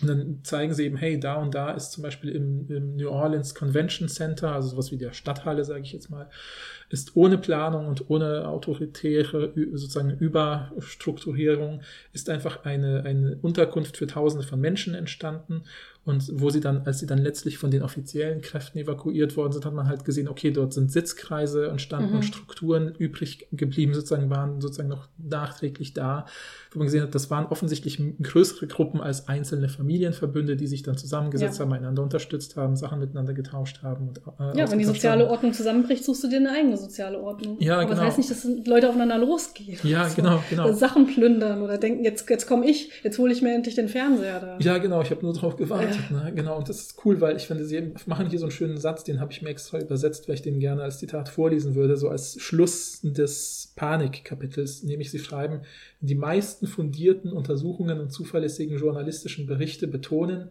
dass die Überlebenden von Katrina genau das taten, was Generationen von Katastrophenopfern vor ihnen getan haben. Sie kümmern sich umeinander und sorgen füreinander. Ja, ja. das ist doch Weihnachten, Leute. Ähm, ja, okay. Abschnitt Kriminalität und Konflikt ist relativ, kann man relativ kurz mhm. abhaken, weil sie nämlich sagen, ähm, Im Gegensatz zu dem Narrativen in der Popkultur kommt, kommen kriminelle Dinge eher selten vor, also kommt wenig zu Plünderung, haben wir schon gesagt. Mhm. Das, was vor allen Dingen an kriminellen Verhalten steigt, ist zum Beispiel, wenn ne, nach 9-11, was ist nach 9-11 passiert? Hassverbrechen gegenüber mhm. Menschen mit Muslime, äh, muslimische Menschen. Ja. Das ist passiert, weil Diskriminierung dann sich fortführen, weil ja. das ist ja auch das, was sie ja. die ganze Zeit jetzt im letzten Schritt auch noch zeigen wollen, wie das soziale Ungleichheit zeigt und verstärkt. Ja. Und diese Verbrechen passieren dann und nicht äh, Plünderung zum ja. Beispiel. Und vielleicht auch noch zu den sozialen Ungleichheiten und, und, und die dann dadurch verstärkt und sichtbar werden. Also sie sagen halt, was, das fand ich halt auch interessant, dass sie sagen, wenn diese Katastrophen halt menschengemacht sind oder von Menschen ja. ausgelöst worden sind, zum Beispiel eben durch Verbrechen, durch größere Institutionen wie eben Unternehmen, dann macht es wieder diese Kluft größer. Das führt wirklich zu dieser, ne, das ist ja eines der Leitthemen unserer Zeit. Warum zersplittert die Gesellschaft? Naja, weil es eh schon, es gibt ja immer schon Linien, die die Gesellschaft durchdringen. Ne? Also so etwas wie eben arm-reich oder da eben so Herkunft, soziales Standing und was weiß ich alles. Ja, viel, also im Prinzip sind es ja typischerweise strukturelle Unterschiede, die schon in der Gesellschaft vorangelegt sind, die dann sozusagen noch mehr äh, wo die Gruppen noch mehr auseinandergerissen werden. Und ich finde, das äh, war eben so ein cooles Beispiel, dass sie halt sagen, hier ist zum Beispiel eins der Verbrechen, äh, was wir als Beispiel zeigen können, ist eben diese Ölkatastrophe von BP und eben Deepwater Horizon. Und ich, äh, und ich fand das so interessant, weil ich dachte, hä, was ist da eigentlich nochmal genau passiert? Dann habe ich es ein bisschen recherchiert. Warum war das dann ein Verbrechen? Dann habe ich gesehen, okay, die haben halt monatelang mit der dreifachen zulässigen Pumpgeschwindigkeit halt Öl aus dem Meeresboden gepumpt. Also dreifach sozusagen. Also sie haben einfach gesagt, ja geil, wir holen das dreifache Haus wie andere Unternehmen, mhm. die sich an die Regeln halten, damit man natürlich auch den dreifachen Gewinn oder sogar mehr Und da wurden dann auch eben letztlich dann, wurden sie auch zu einer Strafzahlung von irgendwie ich glaube, drei Milliarden Dollar, ich habe es mir leider nicht so genau notiert, irgendwie dann später halt bestraft. Aber das führt dann halt natürlich zu, zu einem noch tieferen Misstrauen gegenüber Unternehmen, ja. was jetzt auch nicht, ich meine, Großunternehmen sind halt an sich immer wie soll ich sagen, wenn man schon jemandem misstrauen möchte, dann gerne Großunternehmen, mhm. weil man immer wieder in der Geschichte der Menschheit sehen kann, dass die halt nicht nett sind. Ähm, aber das führt natürlich noch mehr zu so einer, ja, wir hier unten können nichts machen und die da oben machen, was sie wollen, sozusagen. Und ja. das, das, wie entsteht also Zersplitterung der Gesellschaft? Naja, weil man sich eben nicht äh, um diese Sachen kümmert. Und eben, das fand ich eben das Interessanteste beim Recherchieren. Und das ist immer wieder dann die Naturkatastrophe, Katastrophe äh, von dieser Ölplattform war.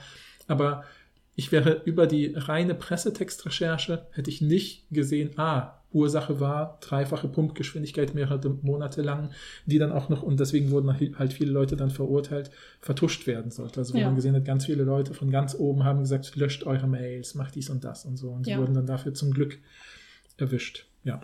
Ja, voll, voll. Ja. Genau, also das, ne, das also deswegen, also das finde ich irgendwie cool, dass sie da wirklich so durch diese Metastudiencharakter so viele verschiedene Strukturen aufzeigen, sagen halt, hey, hier ist auch etwas, wo eine Katastrophe, diese Ölkatastrophe hat in der Natur Schäden hinterlassen, aber, aber auch in der Gesellschaft sozusagen Risse gezogen, die jetzt ja. noch, oder Risse, die schon da waren, nochmal verstärkt halt. Ne? Richtig, ja. Ja. Genau, also finde ich auch interessant, dass es so einen Unterschied macht, was so die Verursachung ist, primär. Ob ja. es von Menschen oder Gesellschaften ist oder ne, bei Terroranschlägen zum Beispiel. Ja. Ist, dass es dann eben dazu führt, dass es eher zu sowas wie Hassverbrechen gegenüber ja. Menschen wieder führt. Ja. Ähm, ja, und im letzten Abschnitt oder im vorletzten Abschnitt ähm, sprechen Sie dann nochmal das explizit an, was auch sich durch den ganzen Text gezogen hat, nämlich die, wie inwiefern reflektieren Naturkatastrophen eigentlich die so, bestehende soziale Ordnung und verstärken sie noch ähm, also die, dass ähm, Katastrophen eben bestehende Ungleichheiten aufzeigen und verstärken, weil eben marginalisierte Gruppen auch weniger Ressourcen haben mhm und deshalb auch ähm, später irgendwie äh, vorhersehen können, dass etwas passiert, sich nicht richtig darauf vorbereiten oder weniger darauf vorbereiten können mhm. und sich auch viel äh, länger davon erholen müssen oder vielleicht gar nicht davon erholen können. Ja. Und da zitieren sie zum Beispiel Studien, die zeigen, dass die ärmsten Länder, dass die Wahrscheinlichkeit, ähm, dass Menschen dadurch Naturkatastrophen sterben, ist in den ärmsten Ländern siebenmal höher als in den reichsten. Ja, genau. Ne, weil ja. das natürlich auch mit sowas zusammenhängt, wie, ist, wie sind die äh, Unterkünfte, ja. ne, die Baustrukturen. Gibt es überhaupt Unterkünfte? Gibt es überhaupt, genau, wie ja. nah sind die vielleicht an irgendwie Wasser zum Beispiel dran oder so oder an anderen Sachen. Ähm, und äh, ja, wie ist das Gesundheitssystem und wie, mhm. ähm, ja, wie, wie kann man sich dann davon wieder erholen, wie viel ökonomische Mittel hat man dann wieder, sich etwas aufzubauen und welchen Zugang hat man zu Medizin und solche Sachen. Und Faktoren, die da ne, vor allen Dingen eine Rolle spielen, ist halt Armut dann Race als soziale Kategorie, Gender auch und äh, Alter. Und bei Alter sowohl sehr junge, also Kinder, ja. als auch sehr alte Menschen. Ja, ja. Ähm, und natürlich auch Menschen mit Behinderung. Ja, genau. Das ist auch eine wirklich, also da würde ich nicht gerne ins Detail gehen, das ist wirklich so eine ganz äh, unangenehme Aufzählung von in dem und dem Alter bei Kindern sterben sie an Erfrieren oder an, an äh, Überhitzung und so ja. weiter, wo man halt sofort sieht, ja klar, das ist natürlich auch, das ist auch vielleicht so ein Thema, weil jetzt sagst du es gerade, das ist so eine Sache, so ein Begriff, der, ähm, wo ich das Gefühl habe, der wird, ähm, ist in akademischen Kreisen halt relativ etabliert, aber so im äh, alltagssprachlichen wenig oder kaum, nämlich Intersektionalität. Ja, genau, ja, Intersektionalität sagen, ja. ist ja sozusagen, heißt ja halt einfach eine schlicht Überschneidung erstmal.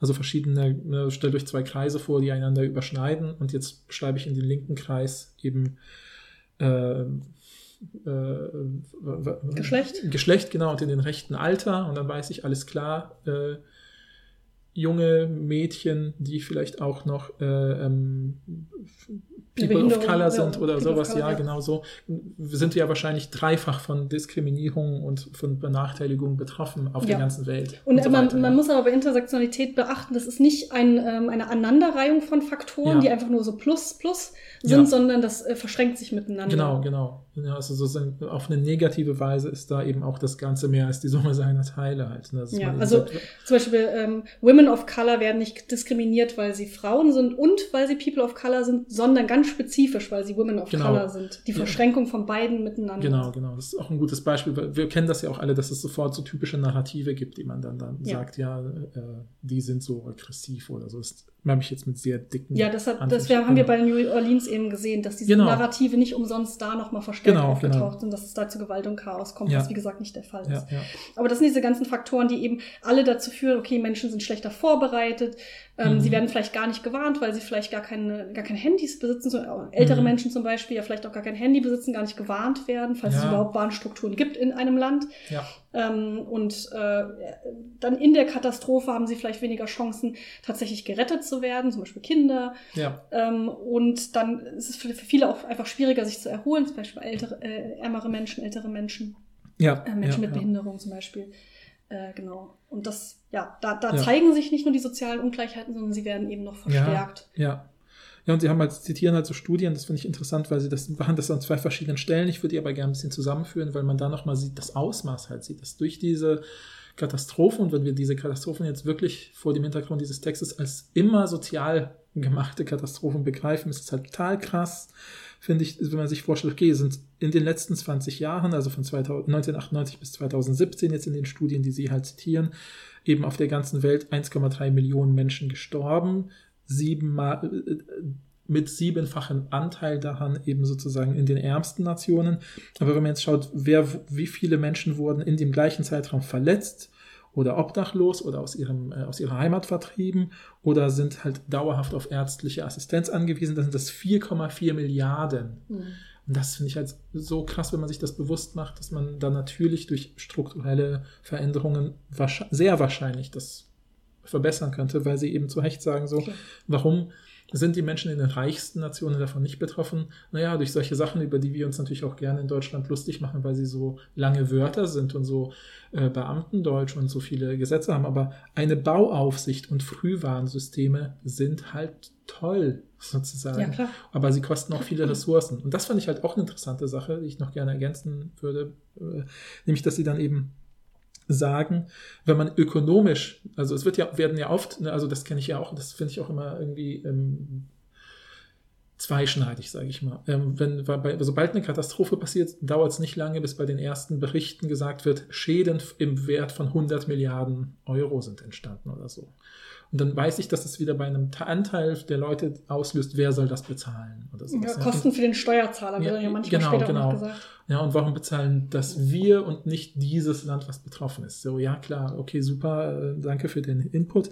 Aber ähm, was ich halt total cool finde, ist, dass sie halt hervorheben, okay, wenn man das als einziges Maß nimmt, das, das ökonomische, also den, den Net Worth von Katastrophen, um es jetzt übertrieben zu sagen, dann wird man sogar zu tollen Ergebnissen kommen für die reichsten Nationen. Dann wird man sagen, die sind nämlich am stärksten betroffen. Bei denen kosten das, kostet das nämlich viel, ne? weil so ein eingestürztes Hochhaus ist natürlich viel äh, äh teurer als so ein paar kleine Häuschen sozusagen, vielleicht in einem ärmeren Land. Ja, und jetzt könnte man eben sagen, aha, wir haben die meisten Kosten, aber jetzt ist das Interessante halt eben in den Gesellschaften, in den reichsten Gesellschaften sind halt Strukturen über Strukturen gebaut. Das heißt, wenn, sage ich mal, die Katastrophe die oberste Struktur beschädigt, ist darunter eine Struktur von Hilfsdiensten, ja, ja, neben, ja. Äh, na, wie ich schon gesagt habe, hier Bauaufsichten, Frühwarnsystem. Das wird dann alle, von da aus kann man alles wieder aufbauen. Das heißt, aber in den ärmsten Ländern da ist dann nichts mehr. Ja. Der Bau dauert dann wieder Aufbau vielleicht 20 bis 30 Jahre, während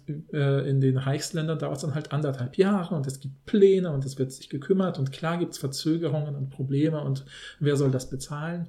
Aber das ist sozusagen, na, da muss man nochmal anders gewichten. Ich finde, da ja, ja, müssen, müsste man eigentlich nochmal stärker darauf achten und zu sagen, so, warum wird nicht hier bitte jetzt werden die Kosten der Katastrophe genannt. Also klar, damit und, man planen kann. Ja, okay. aber auch, äh, genau, aber weil das Ganze ja auch global zu verstehen ist, deshalb fangen ja. sie ja ganz am Anfang an zu sagen, es gibt nicht sowas wie eine Naturkatastrophe. Mhm. Und wir können nicht einfach denken, ja, warum geht uns das jetzt was an, wenn es einen äh, Hurricane irgendwo gibt, wo wir ja. nicht wohnen? Ja, vielleicht, weil wir auch teilweise schuld sind, dass dieser Hurricane ja, ja. passiert ist. Ja. Oder mindestens, dass, ähm, dass es da nicht solche Strukturen mhm. gibt, weil wir zu den ausbeutenden Nationen gehören. Und wenn wir zu den ausbeutenden Nationen gehören, müssen wir auch irgendwann mal zur Rechenschaft gezogen werden. Und das ist halt der Punkt, finde ich auch, wo, ne, also sie, ich habe immer wieder an diesem Text gedacht, warum machen, sagen die nichts zu Klimawandel? Ich habe irgendwann aus lauter, Am Ende kommen sie, ne? genau, ich habe irgendwann aus lauter Verwirrtheit, warum sie das nicht erwähnen, habe ich irgendwann verwirrt. Climate eingegeben und habe ich gesehen, ah, okay, es kommt vor, super, dann habe ich weitergelesen. Ja, war auch verwirrt. Und da gehen sie auch am Schluss drauf ein, also weil es ja, ist ja ein Forschungsstand und bis dahin wurde vielleicht noch nicht viel dazu geforscht, aber interessant ist eben, ne, wenn man sich fragt, äh, ich, auch wieder so ein Begriff, wo ich das Gefühl habe, wenn Leute den Podcast hören, ich versuche immer so ein bisschen über unsere typische Bubble hinauszudenken, weil ich das auch, auch weil ich auch mich, mich, mit Leuten unterhalte, die nicht irgendwie im akademischen Umfeld unterwegs sind, die sagen so, was, was ist denn zum Beispiel, was soll das heißen, Klimagerechtigkeit? Was, warum ist das jetzt ein Prinzip der neuen Außenministerin? So, was, was, was steckt dahinter? Naja, dahinter steckt halt die Idee, dass wir alle fürs Klima verantwortlich sind. Äh, aber vor allem diejenigen, die es verursacht haben, dass Deutschland tatsächlich, das ist immer dieses, dieses typische, äh, wenn China nicht, warum dann Deutschland? Aber wenn man guckt, wer hat in den letzten 50 Jahren super viele Treibhausgase produziert, ist halt Deutschland, dieses super kleine Land im Verhältnis mhm. zu China, halt auf Platz drei oder so. Das, dann mhm. könnte man halt sagen, so natürlich können die runtergehen. Und die könnten eben auch Strukturen schaffen, die dafür sorgen, dass andere Länder sagen, hey, wir nehmen uns daran Vorbild, weil für viele ja, Länder ist ja. halt Deutschland immer noch als Wirtschaftsnation Vorbild und so. Und dann ja. Äh, und Klimagerechtigkeit heißt dann halt eben so etwas wie, und das ist ja jetzt zum, äh, äh, habe ich eben mit, mitbekommen, so langsam aber sicher dringt es in die internationale oder in die Außenpolitik ein, die Idee zu sagen, wir erlassen äh, ärmeren und ärmsten Ländern die Schulden weil wir haben eigentlich auch Schulden bei denen. Die lassen sich halt nicht ökonomisch bemessen, sondern halt klima klimatisch und so. Und deswegen, Unter anderem, wir haben ja noch viel mehr eine Kolonisation über Kolonisierung. So. Ja, ja, ich, ich habe jetzt genau, genau nochmal was, na, noch mal was Größeres. Und aber ich wollte ja quasi sagen, also da, da auch umwelttechnisch sozusagen ist halt sozusagen, ja. ne, wenn wir sozusagen unseren Müll jetzt im Hinterhof verbrennen, äh, stört das vielleicht weniger die Nachbarn, als wenn der Naturprozess die können ja immer noch sagen, mach doch, mach in deiner Ecke, was du willst, aber das landet dann letztlich halt irgendwo anders als saurer Regen und im, Opti ja. im, im, im, nicht, im, nicht im Optimalfall, sondern im schlimmsten Fall so weit weg, dass ich halt sage, ja, ist mir doch egal, dass da jetzt saurer Regen ist, was soll denn das? Ja, kann man sehr schnell verdrängen, ne? weil es uns ja im Moment noch nicht so äh, genau. viel, außer wenn es dann, wenn dann eben mal Dinge passieren in Deutschland ja, oder so, ja, dann merkt man es ein bisschen. Ich glaube, ähm, meine Hypothese, warum das in dieser Soziologieforschung so wenig bisher erforscht ist, ist, dass ich glaube, es haben sie auch irgendwo geschrieben, dass sich die Forschung im Moment vor allen Dingen auf sehr konkrete Fälle bezieht. Und ich glaube, der Klimawandel ist zu diffus. Ja.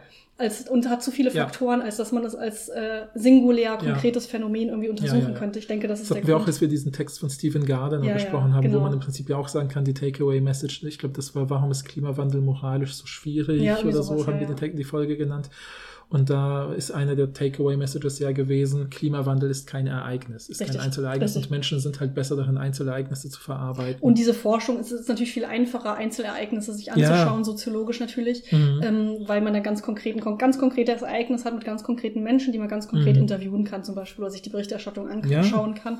Ich gehe davon aus, das ist der Grund, aber Sie sprechen ja am Ende auch, dass man sich viel mehr mit sowas wie Klimagerechtigkeit beschäftigen ja. muss. Das ist ja auch der letzte Teil eigentlich, mhm. da habe ich mir ehrlich gesagt sehr wenig notiert, weil mich das immer nicht so richtig richtig interessiert. Ah, ja, Aber das ist sozusagen, der letzte Abschnitt ist immer natürlich, das ist bisher gemacht worden und das sollte man noch machen. Also das ist ja der klassische, von der Metastudie ist es eigentlich immer so, dass der Fokus des Textes ist, was wurde bisher ähm, gemacht und was wurde herausgefunden und was sollte man in Zukunft noch machen. Und der letzte Abschnitt ist eben, was sollte man in Zukunft machen. Ja, da habe ich ja. mir nur aufgeschrieben, das, was halt immer gesagt wird. Man müsste es eigentlich viel interdisziplinärer, transdisziplinärer mhm, mhm. angehen. Nicht nur Soziologie, sondern auch andere ähm, andere Wissenschaften irgendwie zusammenarbeitend. Äh, ja, aber das und das finde ich halt auch spannend, dass sie es halt auch sagen, aber auch konkret vor Ort, dass man so etwas sagt. Ne? Deswegen habe ich auch dieses, diese, dieses, dieses Kunstwerk mit dem Kino und so mhm. genannt, weil ich finde die Idee, dass sie halt sagen so, warum sind denn in so Noteinsatzteams halt so, äh, warum? Natürlich zu Recht sind in solchen Noteinsatzteams IngenieurInnen, ÄrztInnen, ja, weil das ist das Akute, ja, was man braucht. Aber wäre es nicht cool, wenn da von mir aus auch äh, SoziologInnen dabei sind, die sagen so, hey, hey, pass auf hier, die, die, jetzt, die, wir müssen auf das Konvergenzverhalten achten und das vielleicht so und so koordinieren. Vor Oder, allen Dingen beratend ja. für die offizielle Seite. Ja, das wäre ja das Wichtige. Ja, also muss ja eigentlich bei den offiziellen, auf der, offiziellen Seite ankommen, dass das ein Mythos ist mit der Panik, weil es führt ja tatsächlich zu furchtbaren Konsequenzen, wenn das geglaubt eben. wird. Und das muss eigentlich viel stärker ankommen und es muss viel stärker so Beratungsteams mhm, geben, so wie so ein mhm, mhm. Stab. Es gibt ja dann immer so Krisenstäbe aber ich gehe davon aus, in Krisenstäben sind keine SoziologInnen.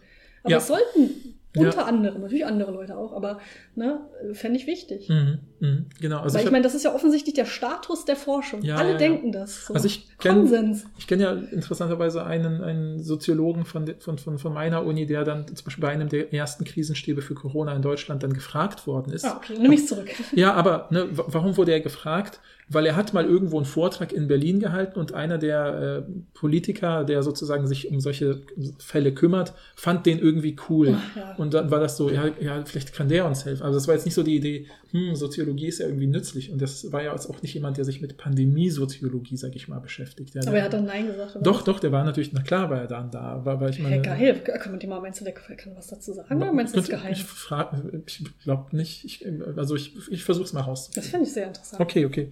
Ja, und ähm, das, äh, ähm, naja, also, aber das ist halt wieder so ein Zufall, Zufall. Das ist eben noch nicht institutionalisiert als Standard, dass man sagt, äh, ah, Krisenfall, wir brauchen SoziologInnen oder so, was weiß ich. Ne? Ja. Ähm, und ich meine, ich Aber das ist ja auch der Klasse, ich meine, wie häufig, du machst ja so ein Side-Projekt, oder das heißt Side, ein Projekt an der Uni ist ja mhm. geisteswissenschaftliche Perspektiven auf, Klima, auf die mhm. Klimakatastrophe und eine Hauptfrage, die euch Leute ja stellen, wenn ja. ihr auftaucht, ist, was sollen uns denn GeisteswissenschaftlerInnen über den Klimawandel sagen? Sind ja. das nicht NaturwissenschaftlerInnen, die da die Personen sind?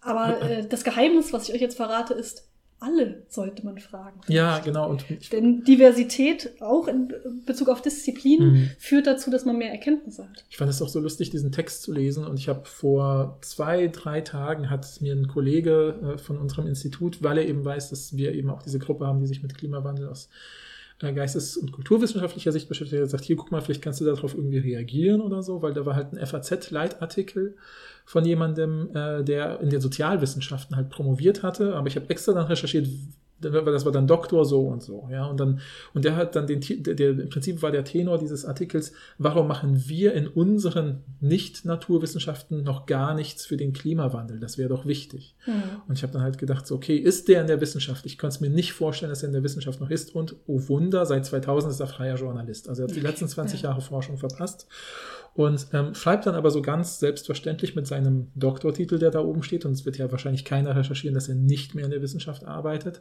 Äh, da passiert gar nichts, da müssten wir uns mal integrieren oder so. Ja, und dann denke ich so, hä, liest doch mal diese Studie. Ja, hier. oder hier ja. auch hier dieses, als wir über How to Blow Up a Pipeline geredet haben, dieses Buch. Ja. Ich weiß nicht, was ist das so eine Disziplin von dem Menschen? Philosophie. Ja, ist der Philosoph. Ja, okay. ja, klar. Ja, schwedischer also, Philosoph. Ja, ja, also das ist ja wohl, also, also mindestens sowas, das ist ja auch sehr bekannt gewesen, glaube ich. Ja, Buch. ja, total. Hätte man ja finden müssen. Ja, ich meine, dann, ist ja auch egal. Also, der Punkt ist ja, er schreibt wieder provokant und hat eine schöne Schlagzeile mit, warum machen wir in unseren Disziplinen noch nichts? Das wird dann in aller Munde sein, weil es in der FAZ ist und so.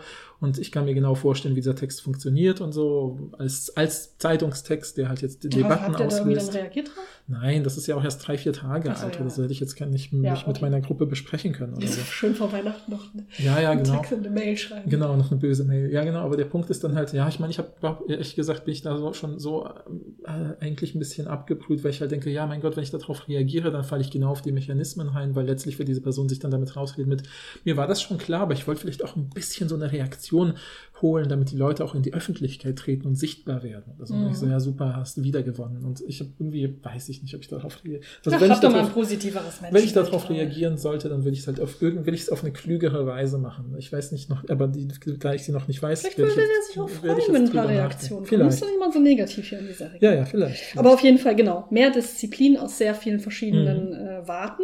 Ja. Und halt auch nicht immer eine äh, Disziplin so einzeln verstehen. Das ist ja auch so ein großes Problem ja. in Deutschland irgendwie immer noch, dass das immer so vereinzelt stattfindet, dass ja. man immer noch so Sachen fragt wie, ist das denn überhaupt Philosophie? Wo ich mich immer frage, warum ist das eine interessante Frage? Mhm, also mhm, mhm. ist es wirklich so wichtig, ob das jetzt in, in, der Schnittstelle zwischen Philosophie und Psychologie jetzt noch Philosophie ist? Ist das wirklich die interessante Frage, die wir uns hier stellen sollen?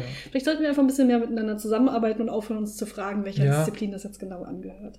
Ja, was Sie auf jeden Fall am Schluss auch noch einfordern, ne, zählen ja mehrere Dinge auf, dass Sie sowas sagen, sowas ist so ähnlich wie Klimagerechtigkeit oder Climate Justice auch sowas sein geben sollte und erforscht werden sollte wie Disaster Justice. Also so, ne, dass ja. man ja auch sagt, weil wenn sich nicht nur der Klimawandel, sondern auch andere soziale Ungleichheiten, also wir schreiben ja auch so schön an einer Stelle, äh, dass sozusagen die zunehmenden sozialen und wirtschaftlichen Ungleichheiten, die Umweltzerstörung, äh, der wachsende Bevölkerungsdruck und die na nicht nachhaltige Entwicklung in Risikogebieten, also dass man eben nicht sagt, hey, hier sind schon fünf Erdbeben passiert oder hier werden jetzt Überflutungen häufiger werden, also bauen wir es direkt so, dass es vielleicht dem standhält oder zumindest mhm. ist. Und das muss ja nicht heißen, dass die Gebäude jetzt einfach wasserfest sind, tschüss, sondern dass man halt bessere Frühwarnsysteme und, und Evakuationsrouten und so weiter plant und sowas. Ja, also multi, ja. multimodal sozusagen ja, genau. da dran geht, also in, in, verschiedene Kanäle. Ja, ja, ja, genau. Und dass sie sagen, ne, so, sowas müsste man ja eigentlich äh, äh, auch sozusagen gerecht verteilen als Ressource für die Zukunft. Ja. Und damit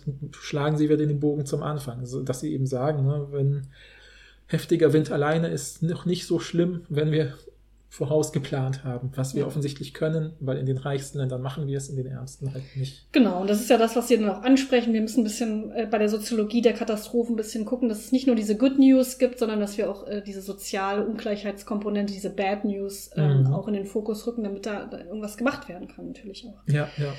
Ja. Also deswegen, ich finde, also ich finde es auch schön, dass einer der ihrer letzten Punkte ist, dass sie betonen, wie wichtig es ist, auch genau diese Erkenntnis auch immer wieder in die Gesellschaft, in die breitere Gesellschaft zu übersetzen und zu über, übertragen. Also auch dafür zu sorgen, dass es in der breiteren Bevölkerung eben nicht mehr dieses Bild gibt von Panik, Panik, genau Aggressivität. So, ne? Sondern dass man erstmal sagt, okay, prinzipiell werden Menschen jetzt einander helfen. Das soll jetzt nicht dazu führen, dass man sagt, ja, lass die mal machen, das wird schon. Nein, das ist ja Quatsch. Das wäre, genau, das wäre Quatsch. Aber, es, aber man soll nicht erstmal so sagen, so, oh, wir schicken keine Helferinnen hin, weil da ist jetzt erstmal Chaos. Ne? Das, ja. das ist ja das Furchtbare.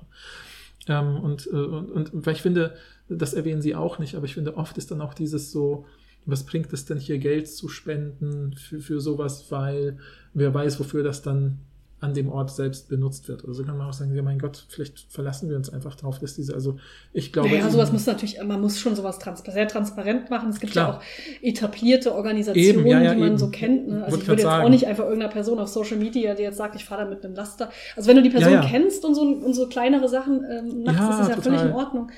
Ähm, ansonsten kann man ja immer die etablierten Sachen. Ja, ich wollte gerade sagen, es gibt ja genug äh, Institutionen, die auch auf einer Metaebene als von anderen Institutionen so weit kontrolliert ja, oder überwacht genau, oder genau. gecheckt werden, dass man weiß, wenn ich da Geld spende, kommt das schon irgendwie an. So. Und selbst wenn der ein Drittel davon bei der Organisation selbst landet, ist doch gut, dass diese Infrastruktur aufrechterhalten wird. Ja, ja. Also, genau, ja, genau. Und ich, glaube, dass wir dadurch haben wir vielleicht durch unseren Podcast mindestens dazu beigetragen, dass ein paar Leute mehr mhm. von diesem äh, menschengeratenen Panikbild abrücken und sagen so, nee, prinzipiell werden sie prosozial und fokussiert auf die Hilfe auf, für andere. Voll, ja. voll. Fände ich auch interessant, äh, wenn man versuchen würde, so eine Katastrophennarration zu machen in so einem Film oder so einer Serie, aber basierend auf dieser Forschung. Mhm. Das fände ich mega mhm. interessant. Ja. Wenn man so wissenschaftliche BeraterInnen hätte, äh, also Soziolo ja. SoziologInnen der Katastrophen, und die Person ist dann so beratend zur Seite und sagt so, ey, wie würde es denn wirklich, was, mhm. nehmen wir das mal einmal mhm. kurz maximal ernst, es würde tatsächlich sowas passieren, wie, dass es jetzt plötzlich Zombies gäbe und wir, wir fangen wirklich von Anfang an, wir machen es ganz von Anfang, nicht schon mhm. ein Jahr jetzt her, sondern wir fangen jetzt wirklich der erste Outburst und so. Ja. Wie, was würde denn rein wahrscheinlichkeitsbasiert tatsächlich passieren? Das würde mich voll mhm. interessieren, ja. anhand dieser Forschung. Ja, ich habe auch, ich meine, eine der, eines der erfolgreichsten Videospiele Spiele aller Zeiten ist ja The Last of Us, was ja so eine Post-Zombie-Apokalypse ist. Ne? Also so am Anfang passiert man, ist man live dabei, wenn die ausbricht und dann ist 20 Jahre später. Und ich habe irgendwie, ich habe äh, durch dieses, das Lesen dieses Textes habe ich dann eben auch darüber nachgedacht, gemerkt, ja stimmt, dieses Weltbild, was dort gebaut wird, ist super inkonsistent und inkongruent. Weil irgendwie leben dann die Leute in so Sicherheitszonen, die so quasi so militärisch diktatorisch gelenkt werden. Mhm. Ähm, und äh, einige davon flüchten dann halt und gründen einige Communities, aber die sind auch von Gewalt getragen, weil sie haben ja selber Gewalt erfahren. Und Gewalt erzeugt ja Gegengewalt. Das sind so ganz schlichte Menschenbilder. wo Man halt so denkt so, hey, wenn Leute aus einer Militärdiktatur flüchten und eine eigene Community gründen, glaube ich nicht, dass die erste Idee, die sie machen, ist, wir brauchen wieder einen Alleinherrscher, der wieder alle anderen unterdrückt. So. Ja. Äh, und irgendwie ist, äh, also ist das, äh, ähm, ja, müsste ich länger drüber nachdenken, soll jetzt irgendwie kein Bashing sein oder so. Aber ich glaube, es wäre eigentlich echt cool, diese Fiktionen auf in dieser Hinsicht zu untersuchen. Ja, ja genau. Ja. Und ich, was ich auch interessant finde, falls jemand eine Idee sucht für so eine, für eine Abschlussarbeit, Bachelorarbeit, Masterarbeit, Examensarbeit oder so, fände ich mega interessant. So ähm, in der Philosophie gibt es dann die lange Tradition von so Urzustand äh, ähm, Gedankenexperimenten von Hobbes und Rousseau ah. und so.